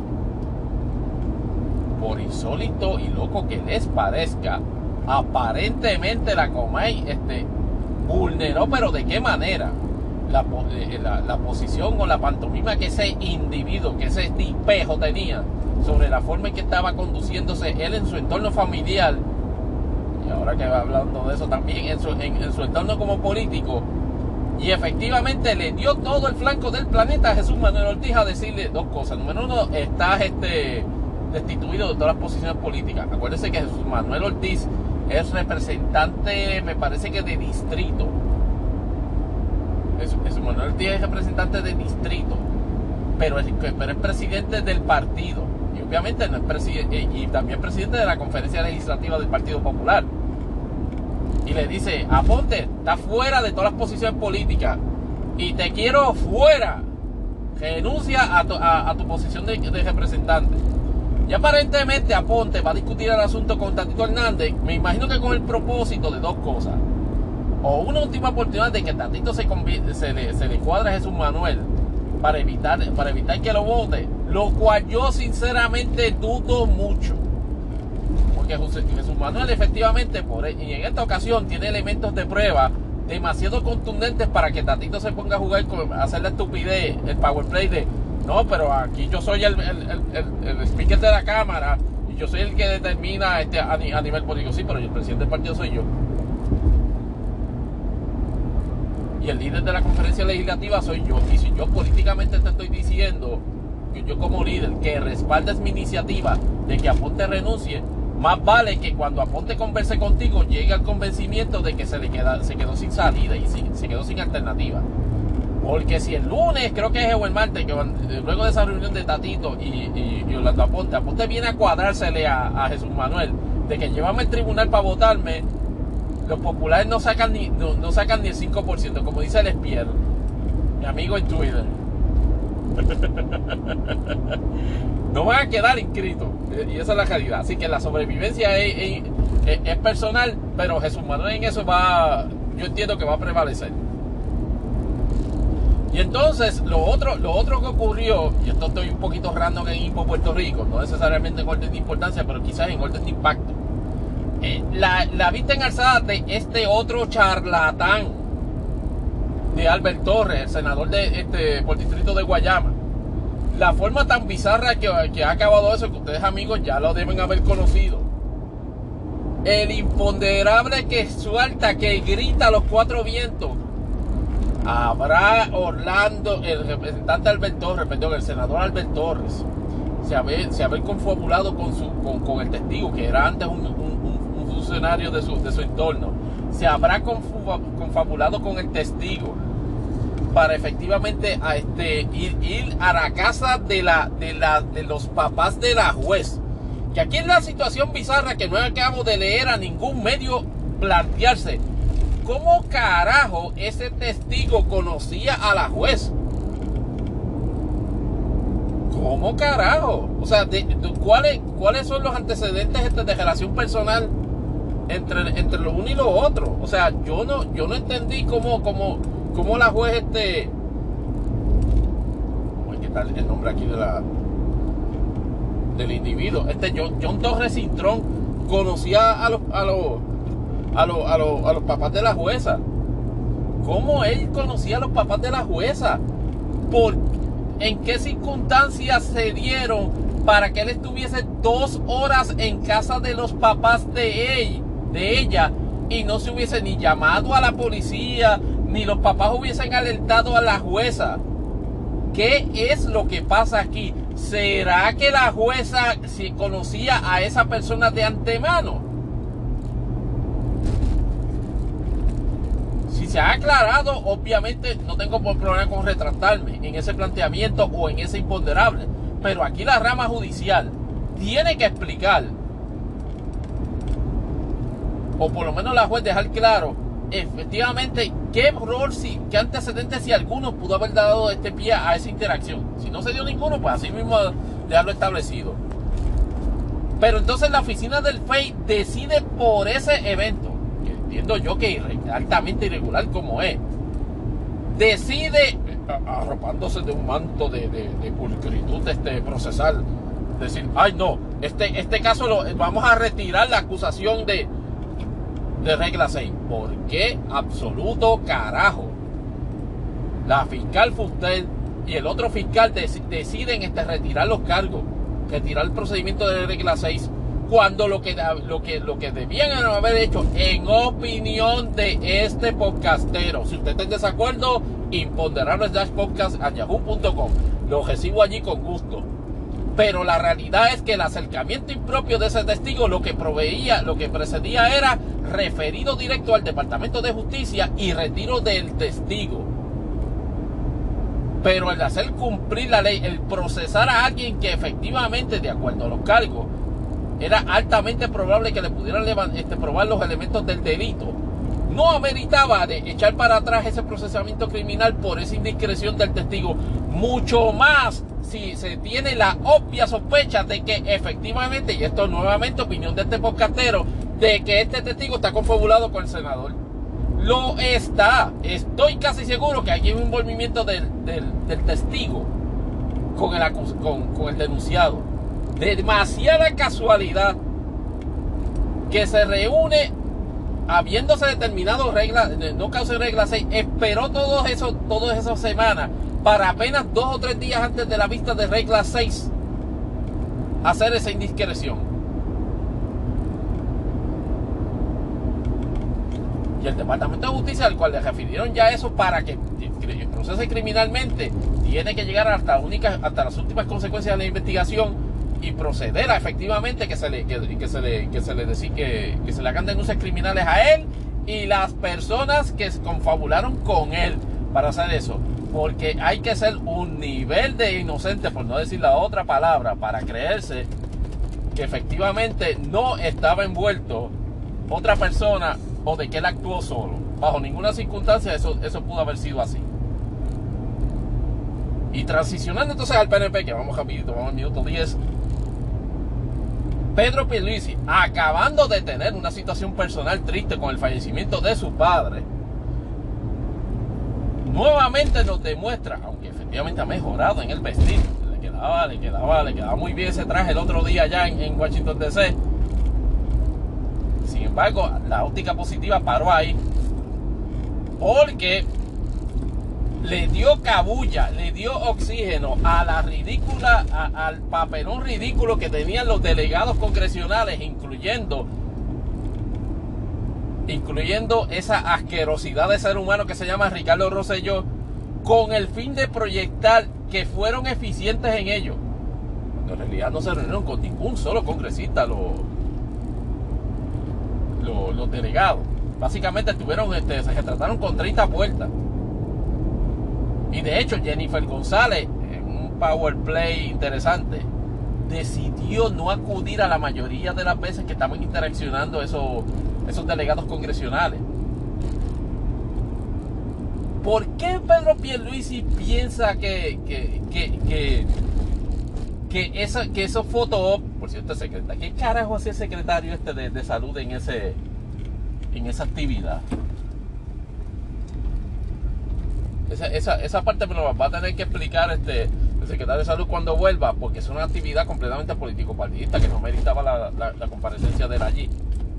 Pero, pero aparte de eso, ¿qué ganado? Este, eh, fue positivo que Pedro Pierluisi este, eh, se dejase proyectar en esa óptica, embracetado con Ricky Rosselló, con el imberbe de Ramón Rosario y con dos o tres estúpidos del chat. Mi percepción es que no. Y sí. Recuerden que, que Pierluisi está en 34%. Pierluisi, por lo que yo estoy mirando en este momento, por lo que yo estoy mirando en este momento, tiene su plan B bastante cuadrado en el escenario de que Jennifer González lo rete a la gobernación. Y él va a poner a Ricky al lado. Obviamente a gente, a una persona que le debe bastante en términos políticos, porque Pedro Pedro Pierluisi antes, ah, eh, ciertamente tuvo unos papeles, eh, un papelón espectacular en la historia con su gobernación de 48 horas, pero eh, eventualmente este fue gobernador después y a eso se lo, y, eso se lo debe este a, Ricardo Rosselló. Y obviamente la combinación de él para contrarrestar y ocupar el espacio que deja vacío este Jennifer González y efectivamente no accede a ser compañera de, de, de Pierluisi en este cuatrenio, entiendo yo que en la queja primarista le asegura una victoria este, a, a Pierluisi sobre, sobre Jennifer González. Porque ¿quién va a traer este Jennifer González? ¿El doctor Mellado? No creo que, ese, que, ese sea el caso. Pero, mientras ellos dos estaban en todo ese asunto, nos roban el país, como dice nuestro corfitero este energúmeno de, de Jay Fonseca pero no, necesariamente de la forma que se espera, sino en el, en el hecho de que mediando esta ola de descomunal y brutal calor, y Luma básicamente insinuando de que ya de que está empezando a tener problemas para, para no tan solo para distribuir este, la, energía eléctrica que va generando a su vez este genera PR y la autoridad de energía eléctrica amenazando con establecer este apagones eso está todo enmarcado en el inicio del juicio este, ante la sala de la jueza Swain sobre obviamente la, reestructuración de, la deuda de la Autoridad de Energía Eléctrica. Y lo que se da por sentado es que por lo menos en el, en el, en el descubrimiento de prueba, eh, en el descubrimiento de prueba, no, en la exposición de prueba que se está dando en el juicio hasta ahora, es que ah, de que la deuda no parece bajar bajo en ninguno de los escenarios a menos, a menos de, de 8 mil o 8.500 millones de pesos. Deuda que se va a tener que pagar aparentemente por la forma y manera que se va a reestructurar. Y Pedro Pierluisi y Jennifer González podrán sacar todo eh, el pecho que les dé la gana. Pero aparentemente, en un momento dado más tarde que temprano, o, más temprano que tarde, va a haber unas una, determinaciones que van a obligar a la Autoridad de Energía Eléctrica, o van a obligar más bien a nosotros los abonados, el pueblo de Puerto Rico, a, pagar esa deuda con otro aumento de luz. Yo lo veo, yo lo veo break. bajo ninguna circunstancia, de que efectivamente se prevalezca en, ese, en ese en ese proceso que políticamente pudiese ser una, una estocada para Pedro Pierluisi, en la, pues, tomando en consideración de que, de que es uno de los temas más sensitivos. Maybe, maybe not. Obviamente, obviamente Pedro Pierluisi siempre ha cogido asustadísimo con que, con que una deficiencia, con un descontento general más bien sobre el desempeño de Luma sea su Waterloo político. Y por eso es que, por lo menos por el momento, se empeña en proyectar de que él tiene algún tipo de control o, digámoslo así, este para influenciar en el proceso. La ventaja que tiene Pierluisi, que los periodistas son unos culos flojos. Como comenté el otro día en Twitter, o sea, hacen de señalamientos este, en redes sociales cuestionándolo. Mira que Pierluisi que que, que usted mientras está mientras están acá la autoridad de energía eléctrica va a negociar otro aumento, usted está allá en Washington y Fabiola y la madre que lo parió. Pero cuando llegan al aeropuerto no le preguntan. Cuando lo tienen conferencias de prensa no, lo confrontan. Porque está visto que forman parte de una cultura de subyugación de mediática.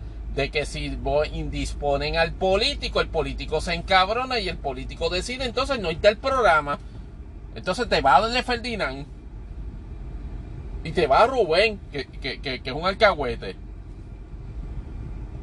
Que por cierto, ahorita vamos este en, el segmento 2 de Info Puerto Rico a hablar de hablar de hablar de las ridículas que, que, tuve esta semana en otro incidente.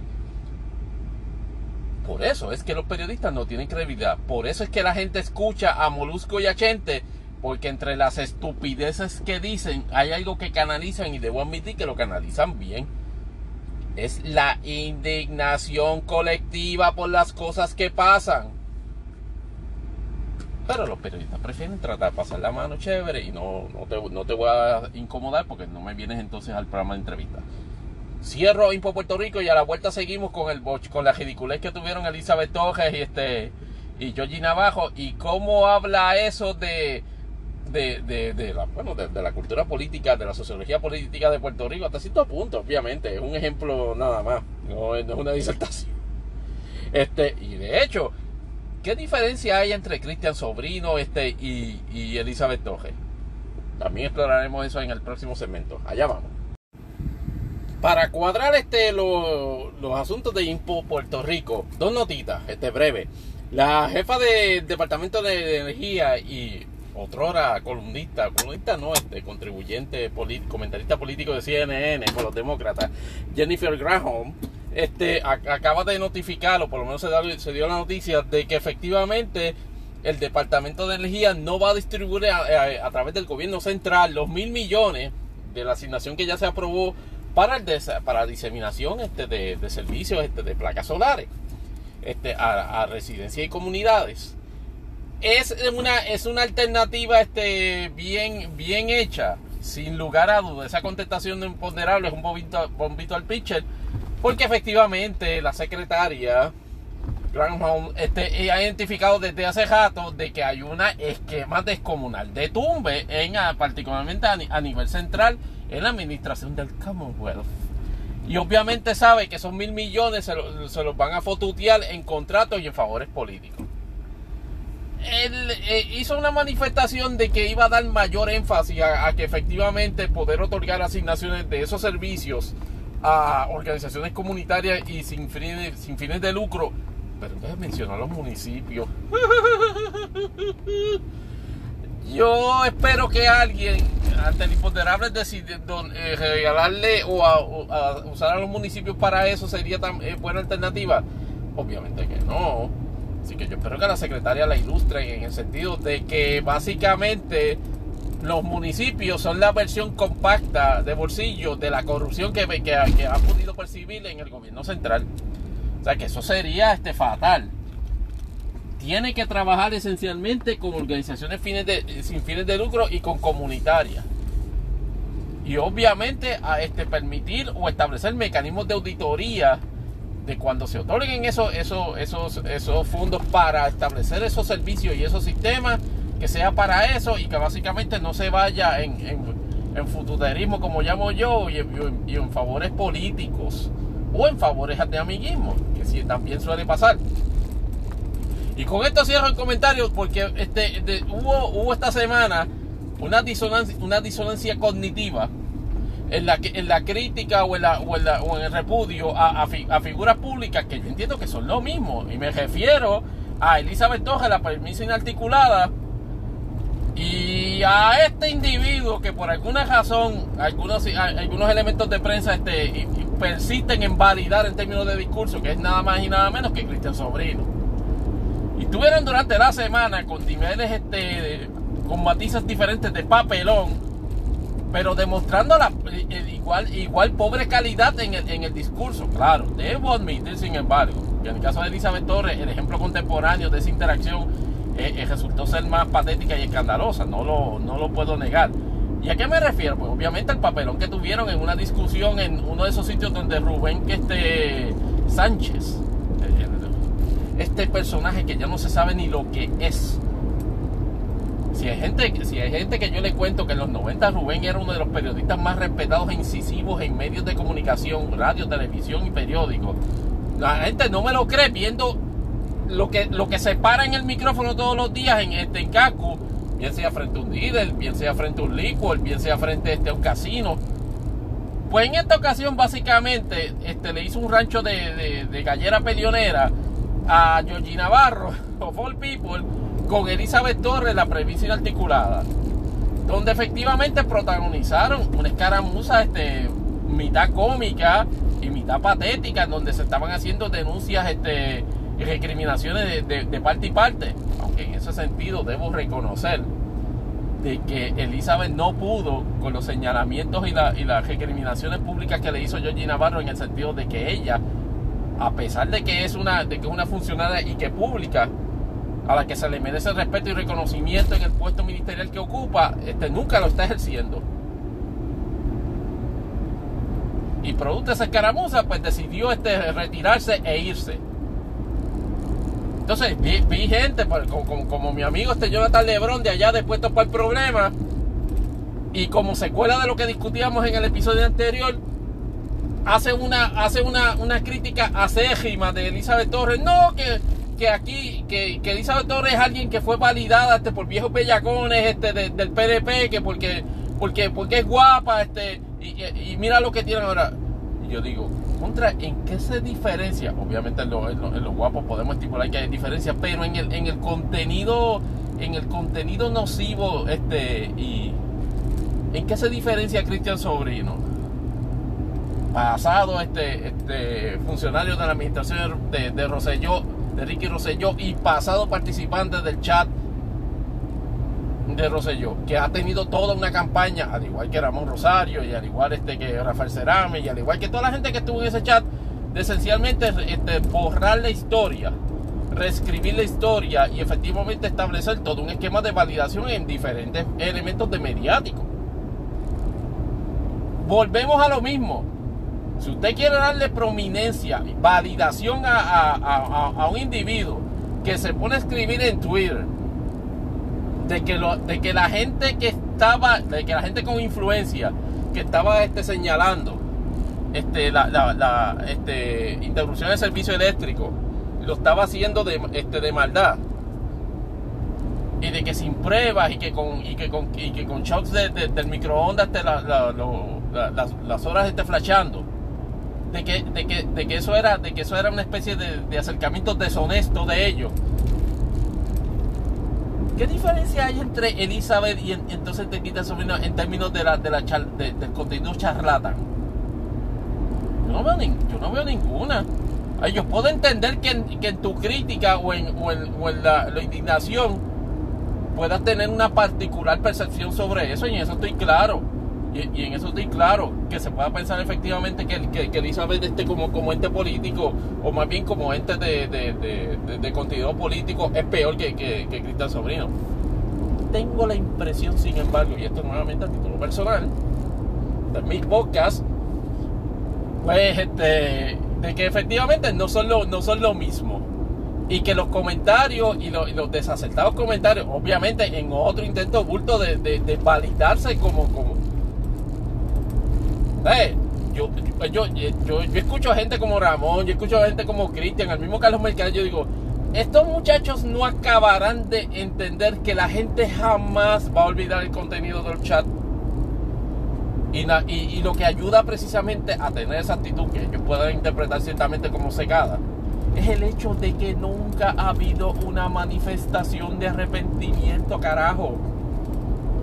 Ustedes están como que, bueno, nosotros dijimos esas cosas allí y proyectamos esas actitudes y olvídate que se joda, ah, confabulamos este con, con, destruir este profesional políticamente a la esposa de Juan Dalmao y que se joda. Yo digo, no, pero, brother, pero aunque, aunque sea aunque sea 15 segundos, mira, mano, este se, se, nos fue la mano en el conversatorio aquel, por más íntimo que haya parecido, por más este, connotaciones este de, de ¿cómo es? De conversación, de, de executive este meeting. Pero, de nuevo, es, el ejemplo clásico de, de, de, esas, de esas dos dinámicas. Hay gente que, hay gente que piensa que, que, que, la única que no hay que validar es a Elizabeth otra gente que piensa que la única, al único que no hay que validar es a Cristian este sobrino, por ejemplo, en este caso, ¿verdad? Pero no es exclusivo. Yo pienso que, yo que ese contexto no merecen este, este validación este ninguno de los dos. Pero de nuevo, es parte de mi, una, una cuestión de opinión. Eso, eso reconozco que este es un imponderable de contenido altamente subjetivo.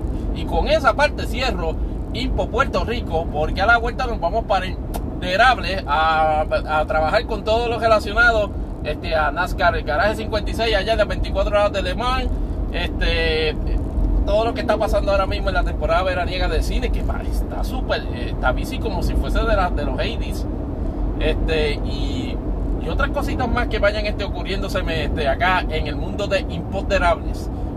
A, a, eso llegamos a la vuelta. Bueno, si no ocurre otro, otra sorpresa en el caso de Trump, Dios mío. Ahora vamos para la sección de imponderables, imponderables, el segmento de cultura popular, hobbies aficiones de este su servidor y anfitrión Tony Barrios. Muchas gracias por escucharnos acá nuevamente en otra sección de imponderables en imponderables el podcast. Y obviamente de lo que estaba loco por hablar antes, eh, inclusive antes de NASCAR, de, de, de NASCAR Le Mans, habiendo pasado un mes y estado apenas, este, qué sé yo, dos horas, este, quizás tres, habiendo jugado Legend of Zelda, Tears of the Kingdom, el nivel de este juego, este juego es espectacular. Honestamente, Tears of the Kingdom es, definitivamente el mejor juego que, que yo haya visto de, de, toda la serie de Legend of Zelda y mucho mejor este que su predecesor Breath of the Wild pero es tan avasalladora la experiencia de, este mundo abierto de, del juego. Y olvídense de los comentarios de que, Dios mío, que esas gráficas se ven extrañas.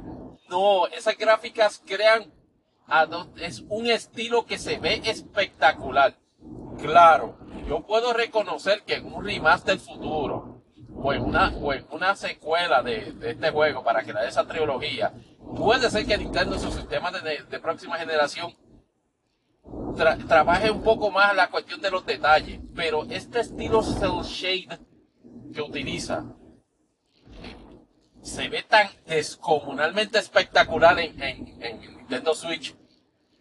Estamos hablando de una consola de hace 10 años.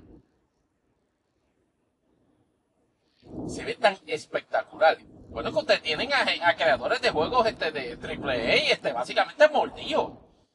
Porque ellos no pueden creer que según sus estándares, insisto y persisto, ese es el problema principal en, la cultura general del gaming.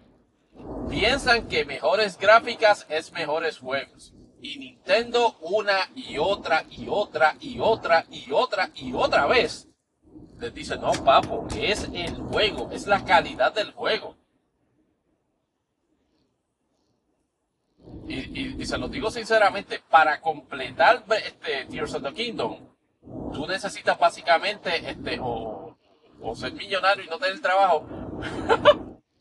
Porque teniendo obligaciones de algún tipo, tú no, no te es posible completar este juego en, tanto tiempo. Claro, uno, se pasea por TikTok y ve TikTok Live de gente, este, qué sé yo, 800 como 30 hard pieces y, este, y básicamente ya se han metido en, en, en 120, 130 shrines y yo digo, diantre, no, no, no, no, quisiera decir que los envidio, pero por alguna razón en, en una esquina recóndita de mi, de mi ser pienso, yo... Pero, obviamente yo, yo seguiré jugando, pero obviamente no, no en, en una actitud completista, definitivamente no. Pero definitivamente, pero lo recomiendo. Además, si usted, si usted puede comprarse un Switch y se puede comprar un solo juego en Switch, compre este Legend of Zelda Tears of the Kingdom. Que por cierto, me parece que ya va por 30 millones de copias. ¡Wow! O sea, eso, eso, eso, eso es, esos son niveles este, avasalladores en términos, en términos de aceptación pública y en, el, elemento, el elemento cultural este, a nivel mundial. Está, pero el, impacto es, descomunal. Pero entonces tenemos que pasar ciertamente en Motorsports a todas las cosas interesantes que están pasando esta semana. Particularmente lo que va a ocurrir a partir del próximo sábado, obviamente en el circuito este de Le Mans, que es una combinación de, pista con, con, elementos de la ciudad de Le Mans en Francia es donde se va a correr la centésima, la centésima edición de las 24 horas de Le Mans, que por lo menos en la hora del este, o sea, en la hora del Atlántico, va, a comenzar en algún punto de las 9 de las 10 de la mañana. Este, para, para verla en streaming hay que básicamente, yo no sé si va, a ver este, el Lafe Artefanales, pero por lo menos Modern Trend, que tiene un, un servicio streaming que se llama Modern Trend Plus, lamentablemente no tiene un trial este este period pero por 4.99 al mes se puede ver todo el contenido de ellos incluyendo la transmisión de esta carrera que por alguna razón ellos adquirieron los derechos y obviamente esta carrera centenaria como es es el símbolo sin lugar a dudas de la carrera de resistencia en el mundo de sports cars y usted dice, diablo, este, pero, y, Tony, pero la NASCAR el Coca-Cola de 600, este, no, no hace esa misma función. Muchachos, el Coca-Cola 600 es un eh, eh, dos puertas en este, en, este, en este circuito. Estamos hablando de que, contrario a otras carreras que, que, que tú das, tú cubres un, número particular de millas o vueltas, y en la última, y la siguiente está la, la, la, la meta. No, aquí básicamente el, el concepto, el concepto es bien loco, milenario como es, pero sigue siendo este, este curiosísimo tú cubres la mayor distancia posible en el transcurso de esas 24 horas. Gana el que más distancia cubre. ¿Cuál es el, cuál es el, el, el, la dinámica que se produce? Que tú no compites contra los demás carros. Esencialmente, tú compites contra sus tiempos o contra sus distancias. Es decir, mientras menos te, mientras menos te tardes en cubrir distancia, obviamente más, más distancia vas a poder cubrir. Mientras más rápido cubran, me parece que son alrededor como de 8 millas ese, ese, ese layout. algo así más o menos. Normalmente se, se coge en ese periodo de, de, 24 horas alrededor, creo que el récord es como de casi 3.000 millas. Cinco este Coca-Cola, este 600, se, se corren ahí.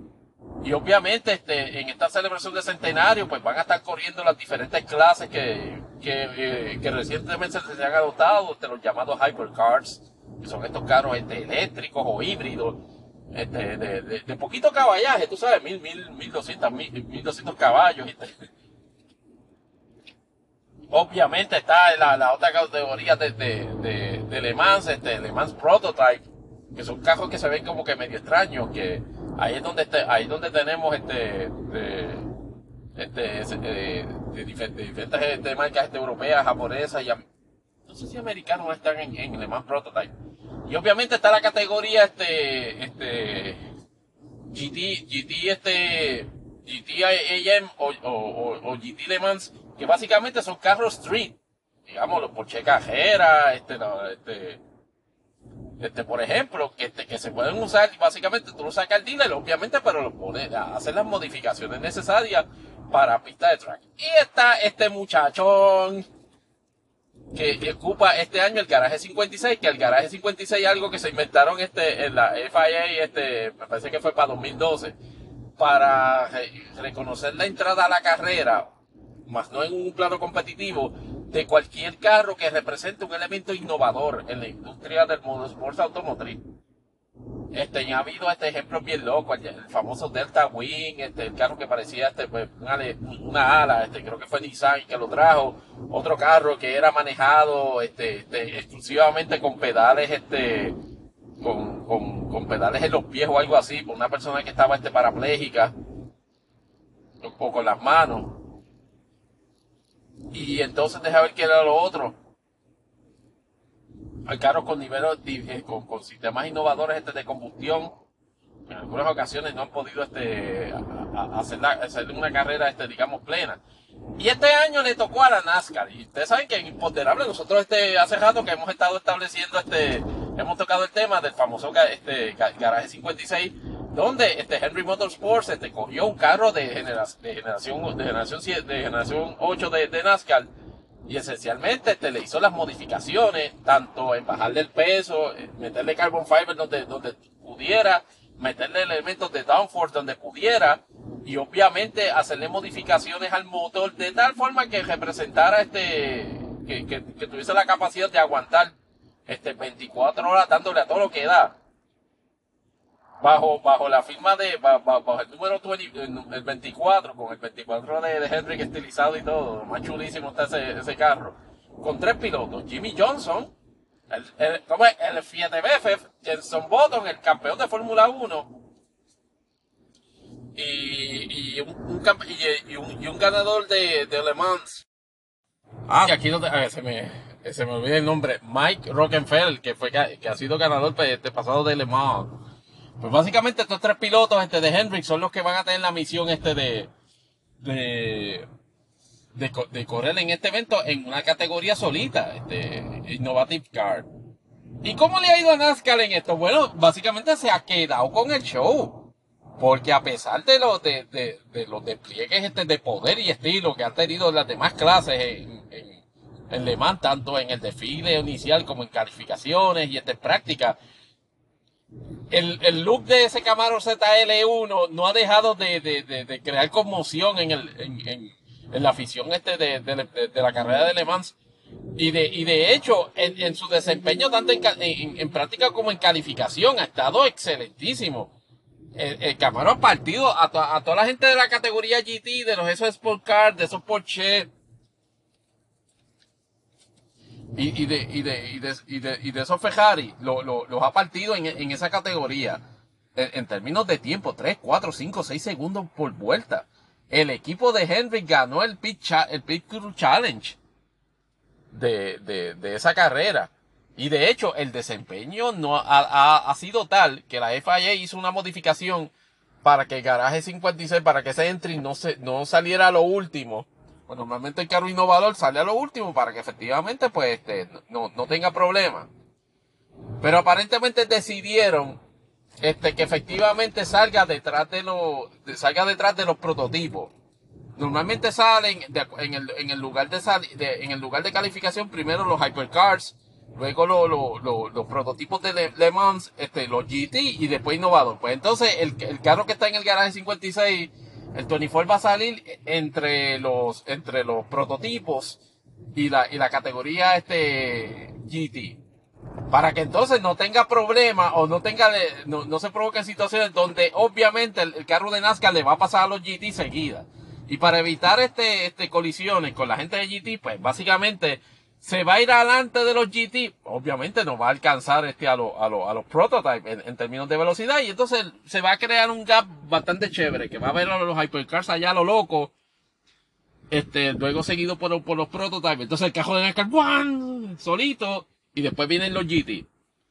Obviamente, a medida que se empieza a darse los lappings en, en, en, este, en, esta cajera, puede darse la posibilidad de que NASCAR se encuentre con, con, con las demás clases a medida que todo el mundo hace batalla al mismo tiempo, porque eso es lo loco esta carrera, las cuatro clases, este, este, este, compiten entre sí, compiten entre sí, o sea, interaccionan en el track entre sí, aunque no compiten entre, en la misma categoría. Aquí, de nuevo, el detalle es, ese motor, al igual que todos los motores de otros competidores, podrá resistir 24 horas este, de, de constante fuete a velocidades por, por, por lo menos que, entiendo que va a estar 170, 180 o hasta 200 millas en, algunos, en algunos este, estrechos. La mala noticia es que aparentemente en una de las prácticas se, se, le fue ya, se le fue ajuste uno de los motores ya. Eso no es una necesaria buena señal, pero por lo menos veremos a ver porque en, en, otro, en otras circunstancias, o más bien, este, este, este, este carro había sido probado en, ese contexto y había hecho sesiones de 24 horas para, para este evento, pero una cosa es hacer sesiones de 24 horas en, en, cualquier tipo de track y otra es en Le Mans y otra es hacer la, este, la, la, carrera en real junto con todas las demás clases, con, toda la, con todos los elementos de, de interacción y presión que eso conlleva.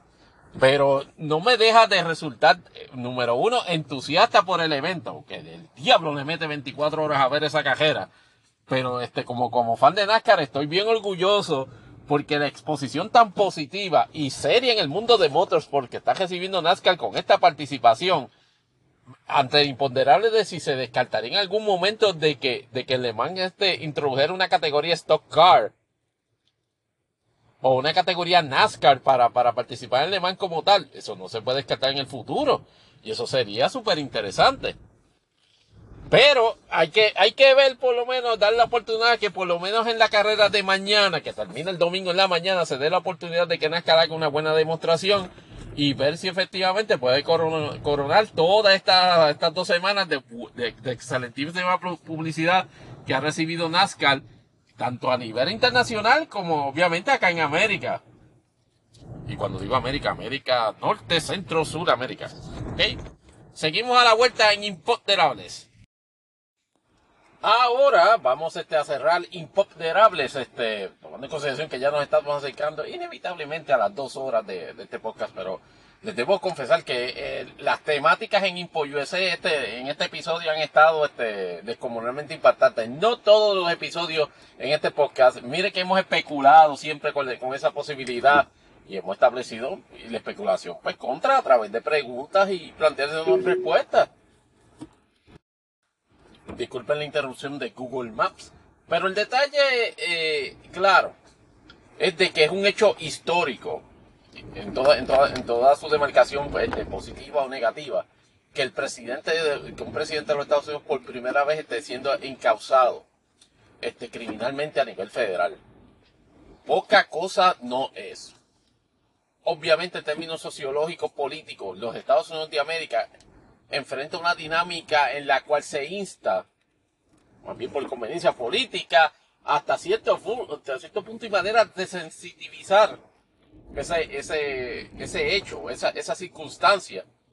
Porque si Hillary Clinton fuese la acusada, básicamente Fox News lo hubiese estado crucificando pues, este, en vivo, como si fuesen este Corox allá en, en, en Tears of the Kingdom ahí hubiese, hubiesen levantado los cuestionamientos moralistas. Y Ave María, ¿cómo es posible? Se sabía que era una criminal. Pero la, la, dinámica, por lo menos en el conversatorio este conservador, es otra. Eh, llama a esencialmente, eh, he escuchado ya Pondits hablar de que, oh, inclusive este, este Trump puede ser presidente en la cárcel. Me parece que este podcast ha contestado este, la, la, ese interrogante y nos parece que no puede ser presidente de la cárcel resumidas cuentas, eh, la sede del, presidente es Casa Blanca, no la cárcel. Tendría que el juez que lo condenara permitir que, cumpliera. El presidente este, que cumpliera fuera de, la cárcel. Y por la naturaleza de los crímenes, por lo menos es de ley de espionaje, yo nunca he visto que a alguien le den este reciba este arresto domiciliario o encarcelamiento domiciliario. El otro problema que tiene, el presidente no puede perdonarse a sí mismo. Esa, la clemencia ejecutiva no la, no, la puede hacer el presidente para sí mismo porque obviamente provee una situación en la cual el presidente puede matar gente, puede violar gente y, levanta, y, y, en el momento en que comete el delito, decir yo me perdono, no, es, un absurdo en términos, en términos de, del ejercicio de ese privilegio. Por ahí digrese, I know, minuto 2.47 en, en impoderable. Pero para cuadrar esa última sección de imponderables, me era necesario hablar de, de, dos cosas, de dos elementos este, este, por encimita. Vi este Spider-Man, este, Across the Spider-Verse, y efectivamente me resultó tal y, este, me resultó una película este, este, extraordinaria. Este, nuevamente, en términos de animación, Sony Animation lo que está produciendo con, con este concepto es, es, un, es, algo de verdad impactante, que yo esencialmente estaba acostumbrado a ese nivel de impacto. Oh, gracias, necesitaba eso. En términos de animación japonesa, uh, o, o, de anime, este, propiamente dicho, thank you very much.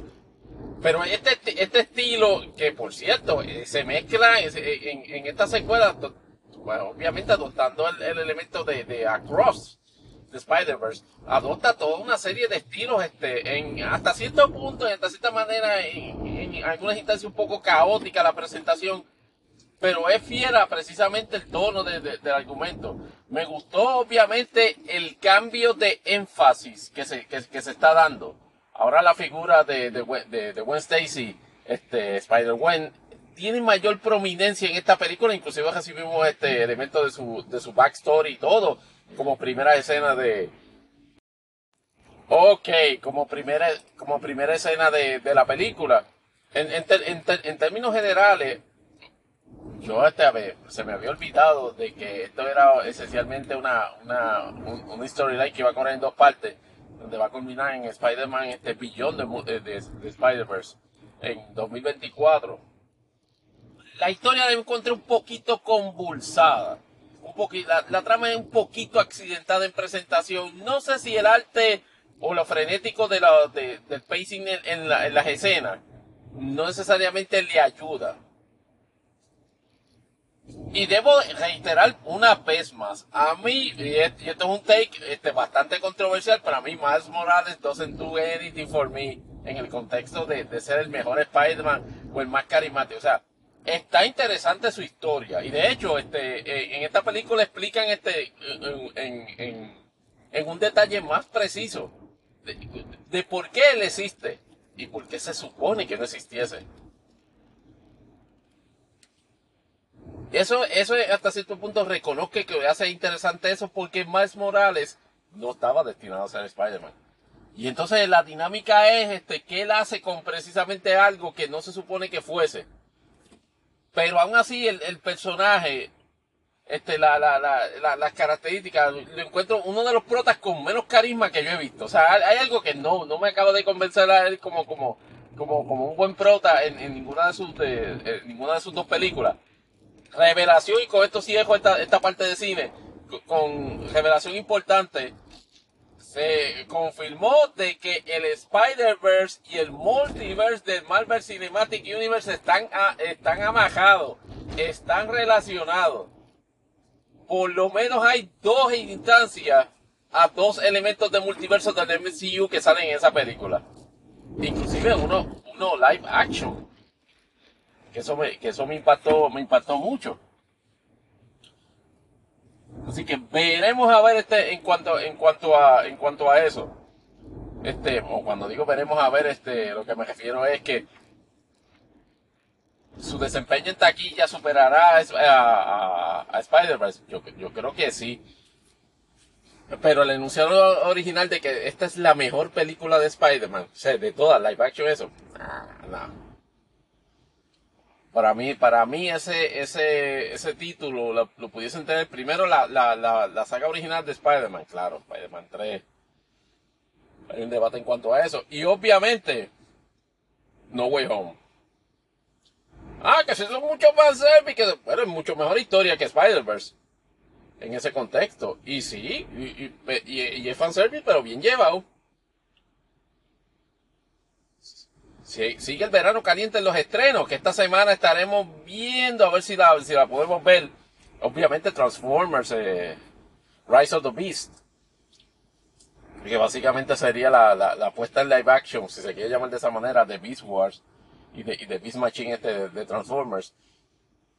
Hay gente que, eh, eh, de, de, lo que he visto, obviamente, este, sin, sin la influencia de Michael Bay, parece ser, parece ser un concepto desde Bumblebee para acá más apegado, más fiel en términos de presentación estética este, a, lo que, a lo que, a, lo, a las series originales este, de, de, animación de, de, Transformers y a las películas de Transformers. No sé, o sea, básicamente eh, están jugando los safe con, con este, con esta, con esta línea de películas, este, porque se basan en, en el, en la misma época, curiosamente, de, de, y que se desarrollaba la serie original, o sea, en los 90. No hay ningún ánimo de contemporizar esta la experiencia de Transformers, por lo menos este con, con, con esta nueva puesta en, en escena, este, Rise of se ve por lo menos en efecto se ve interesante. Habría que ver si por lo menos este representa algún tipo de valor en términos de, en términos de, de taquilla.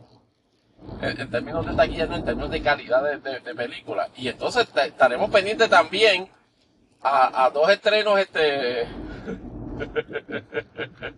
a dos estrenos de Disney, si se puede llamar. Este, bueno, uno es de Lucasfilm, obviamente, este, Indiana Jones and the Dial of Destiny.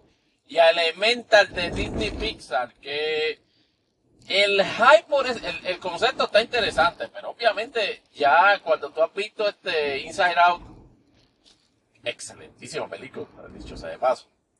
No puedes evitar pensar que Elemental hasta cierto punto es un poquito derivativo de, ese de ese mismo concepto. Y obviamente Pixar ya no tiene nada que demostrar en términos de calidad de, de, animación, más allá de quizás de, de, adoptar otros estilos. De lo que estoy viendo en el, en, en, en el alta y, el, el, y los trailers de Elemental, ese no parece ser el caso. Obviamente es una historia interesante de opuestos que se atraen. La chica de fuego y el, y el, y el chico de agua vamos a ver cómo, cómo, cómo desarrollan eso, cómo desarrollan eso en, en, ese puesto en escena. Siempre todo el mundo va a estar pendiente a, a, a Disney Pixar y a, y a sus ejercicios de, de, inclusión forzada, como dicen esos, esos pugilateados. Yo espero que, humo, que, que no empecé a eso. Este, Pixar particularmente entienda de que un, hacer elementos, darle representación este, justificada, este, a, a, ciertos elementos en la, eh, a elementos en la sociedad, particularmente este, que, que, merecen ser este, representación. No necesariamente significa que en todas tus películas tú tienes que tener representación de esa índole. El caso de Indiana Jones y eh, eh, The Dial of Destiny me es altamente preocupante porque no se supone que Harrison Ford hubiese hecho esta película no se supone que hubiesen hecho otra película nueva de Indiana Jones. Lo que veo de los tres la encuentro flojísima. Y obviamente por la realidad de las cosas, Harrison Ford en la ejecución de Indiana Jones se ve cansado. No hay de otra. Se veía cansado en The Last Crusade hace como, como 30 años, imagínate.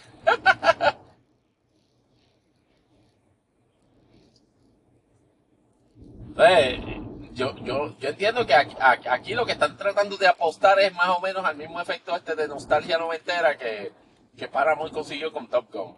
Yo no creo que lo vayan a lograr, pero veremos.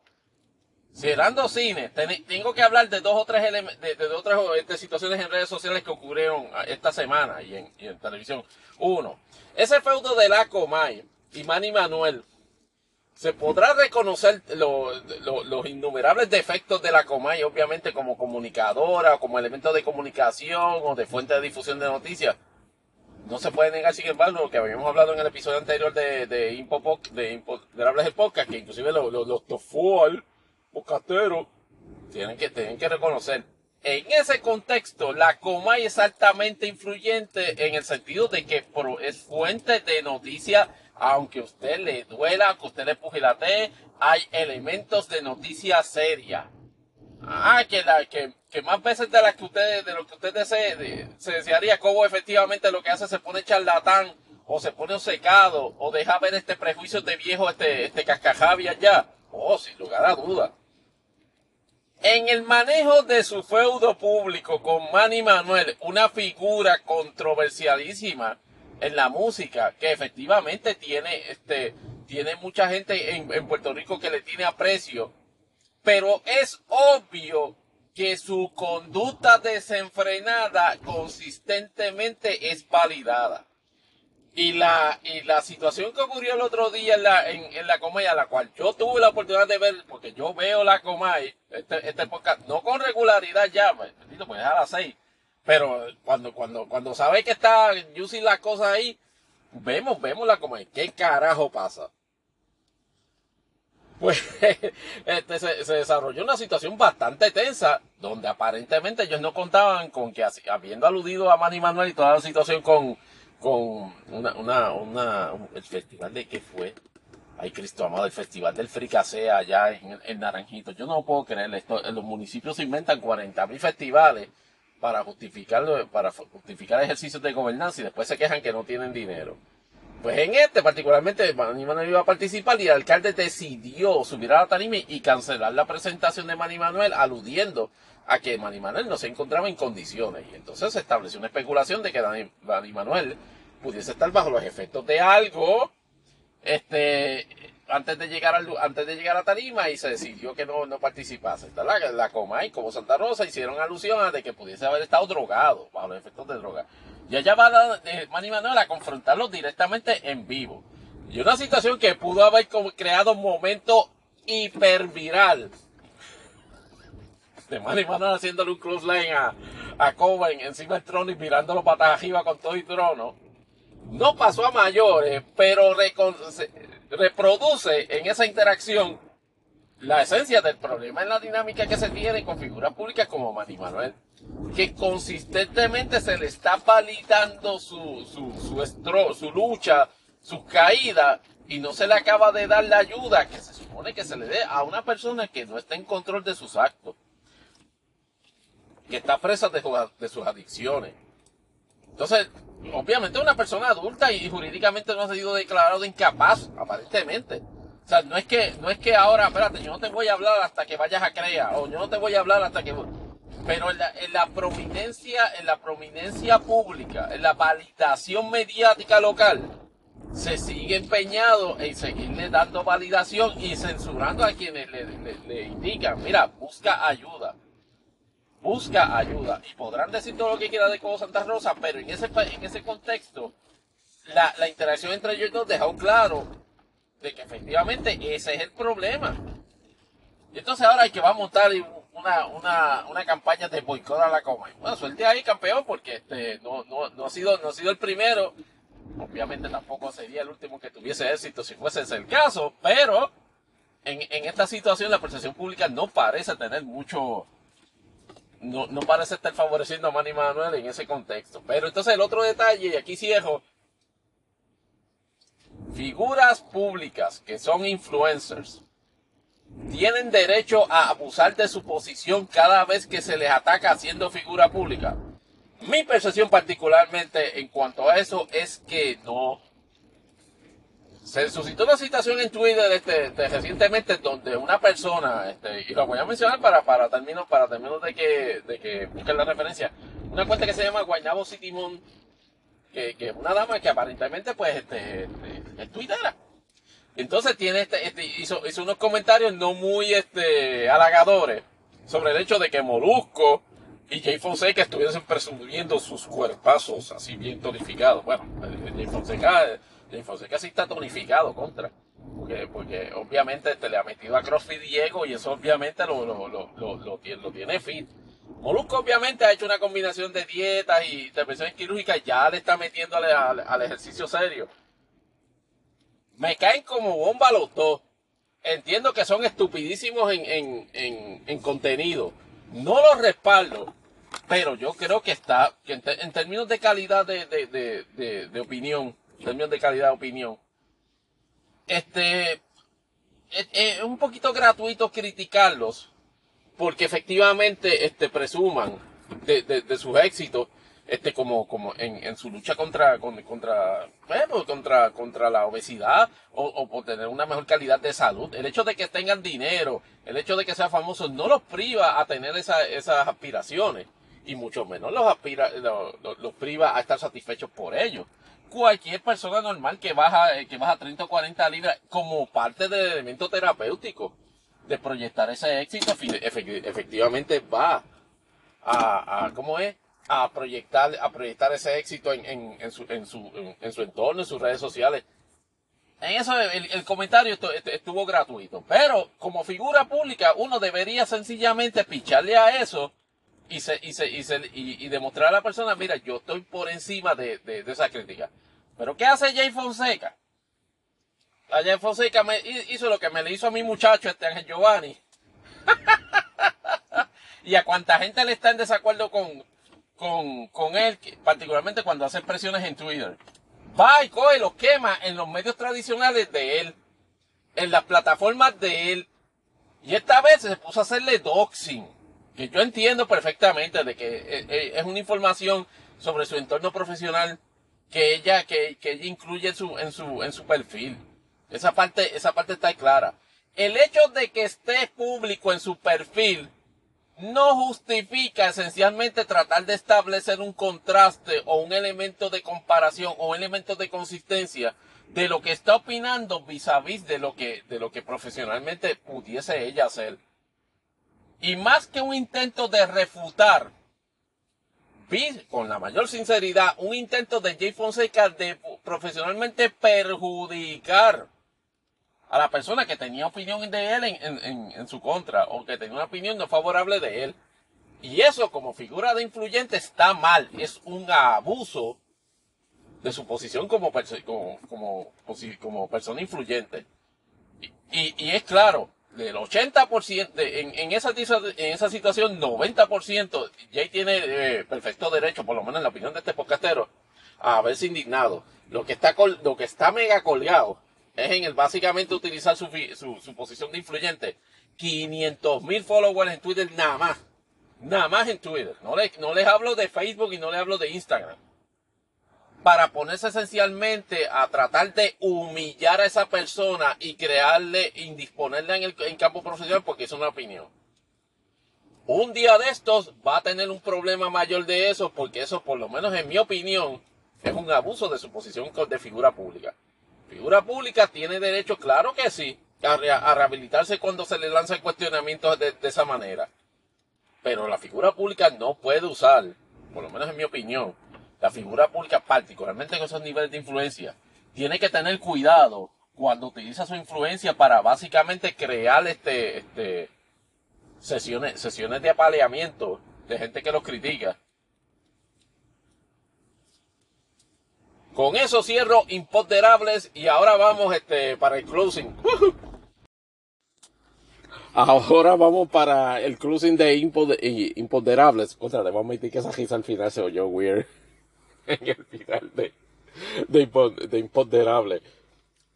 De hecho, comentarios sobre eso. Este, de hecho, saludo a Luis Roena, uno de, uno, uno de mis inspiraciones en el podcasting uno de los, uno de los maestros y anfitriones este de nada más y nada menos este que acordes y rimas y su ¿cómo y su y su hijito y su hijito apéndico este ¿cómo se llama? en cinta dos podcasts espectaculares este acordes y rimas de música y de cuanta y cuánta cosa hay. Y, y obviamente lo, lo que siempre me ha impresionado de acordes y rimas es que abarca todo género básicamente sin miedo. De hecho su, para mí su mejor su su su episodio que me sacó las lágrimas fue Midnight de, el, review de Midnight de Taylor Swift. De verdad que ese, yo, yo, yo, eh, me tuve que secar las lágrimas porque nunca había sentido tanta emoción escuchando un review de, un disco o de un álbum. Así que mis felicitaciones a, Luis y hasta Joe Tax, particularmente, este, ah, ya que Sobrado también. Los muchachos lo están, están montando básicamente con, básicamente no, extraordinariamente con ese, con, ese podcast. Y gracias a Luis que me escucha, que me dice que, que parezco este locutor de, de Radio AM. Mentiría si no pienso de esa misma manera, así que, pero por lo menos, las gracias se da ciertamente, este, este, que me, que me escuchen acá en Imponderables el podcast. Oh, pendiente esta semana. Este, obviamente el show en Miami va a estar, va a estar más, más brutal que, que el Miami Grand Prix, porque va, va a Troma a comparecer en este, en este, en este evento, eh, lamentablemente pueden darse situaciones más tensas porque el protocolo en gobierno federal, aunque sea el, presidente de Estados Unidos, llama hasta a, poner ciertos niveles de restricciones. Y cuando digo de restricciones, en la forma en que se este, manejan al detenido. Por lo general, por lo general, a gobernadores, y, si queremos tomar referencia, a gobernadores le han puesto cocolía en, esos procesos. Me imagino que va, que, que a lo mejor eso es lo que busca Trump, obviamente, para, para, para, para, para el merchandising. Pero una cosa es el mock shot y otra es en cadena. Así que veremos a ver qué pasa en cuanto a eso. Veremos a ver qué manifestaciones de repudio se dan en Miami, particularmente comandadas por la, por la cuadrada que está allí, que va a decir que esto es una afrenta a favor de Castro y en contra de la libertad. Pero es una, situación bastante seria que va a estar esta semana.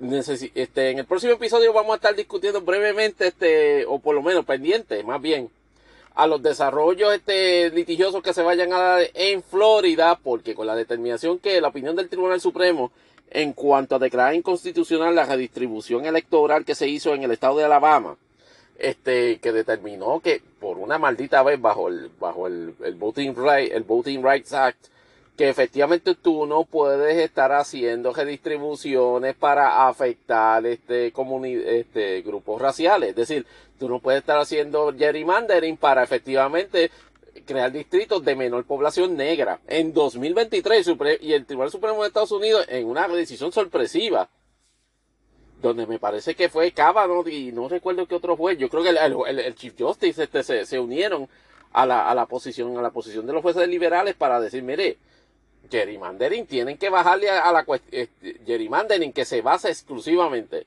en aminorar este, la participación o la composición este, sociológica o, política de, de, poblaciones negras es inconstitucional bajo, bajo esa ley federal porque porque viola el elemento de este lesiona el derecho del voto. Florida que acababa de hacer este, eh, hace me parece que dos años, una redistribución electoral que hasta cierto punto y manera este, le favoreció particularmente en, en, su, en, los midterms en el estado y hasta cierto punto y manera a DeSantis en la elección, aunque estamos claros, DeSantis bajó por, por inacción del Partido de, Demócrata allá en Miami. Nicky Fry este, da, va dando las señales de que en algún punto de, antes de 2026 va a ser este, una, una, una rival este, de, de consideración que estaremos otra vez pendientes además de, además de esos asuntos. Bueno, después en ese, en ese, en el próximo episodio le estaremos hablando de cómo le fue a NASCAR allá en, las 24 horas de Le Mans, si pudo completar las casi, las casi 3.000 millas este que, que, que, va a representar esta carrera. Eh, hay rumores, y eso van, no, no de dos, van como tres semanas ya, de que, de que Lewis Hamilton este, se da el salto a Ferrari yo esperaría que, que, ese, que eso no fuese el caso, pero puede ser que ese, ese elemento, tengamos nuevas este, noticias sobre ese, sobre ese aspecto, particularmente porque no ha finiquitado el contrato, este, su, su nuevo contrato con, con Mercedes este Petrona. Este, wow, este, y obviamente este está en su último año. Pero con quien no parece estar en su último año, con Shakira, que aparentemente hay rumores de que efectivamente aparente, son, son un ítem sólido ya se les ha visto más de una vez. Y desde que se les vio la primera vez, este, Hamilton este, obtuvo su primer podio, no sé si primero o segundo podio de 2023, allá en Barcelona. Veremos a ver si esa buena fortuna le sigue, le sigue en el rebound de ambos. Con esa nota pispiréstica, cierro el, este episodio de Imponderables el Podcast, dándole las gracias por escucharnos en este y todos los otros episodios de Imponderables el Podcast por favor les pido este que en la medida de lo posible este el enlace a este episodio en, la red de, de, podcast que usted escuche lo comparta con amigos amigas enemigos enemigas conocidos o desconocidos. Inclusive lo puede dejar este este pegado en, en, en wiper del carro de cualquier persona así bien randomly este con, con, con la dirección completa este el, URL de, de, Spotify que es bien cortito. Preguntas y comentarios imponderables dash podcast eh, eh, arroba yahoo.com mi nombre es Tony Barrios, le doy las gracias nuevamente por escucharnos en este episodio y esperando, eh, esperamos tener la oportunidad de seguir compartiendo preguntas y respuestas a imponderables en otro episodio en el futuro, que espero que sea bien prontito, seguro que sí. Hasta la próxima y se me cuidan.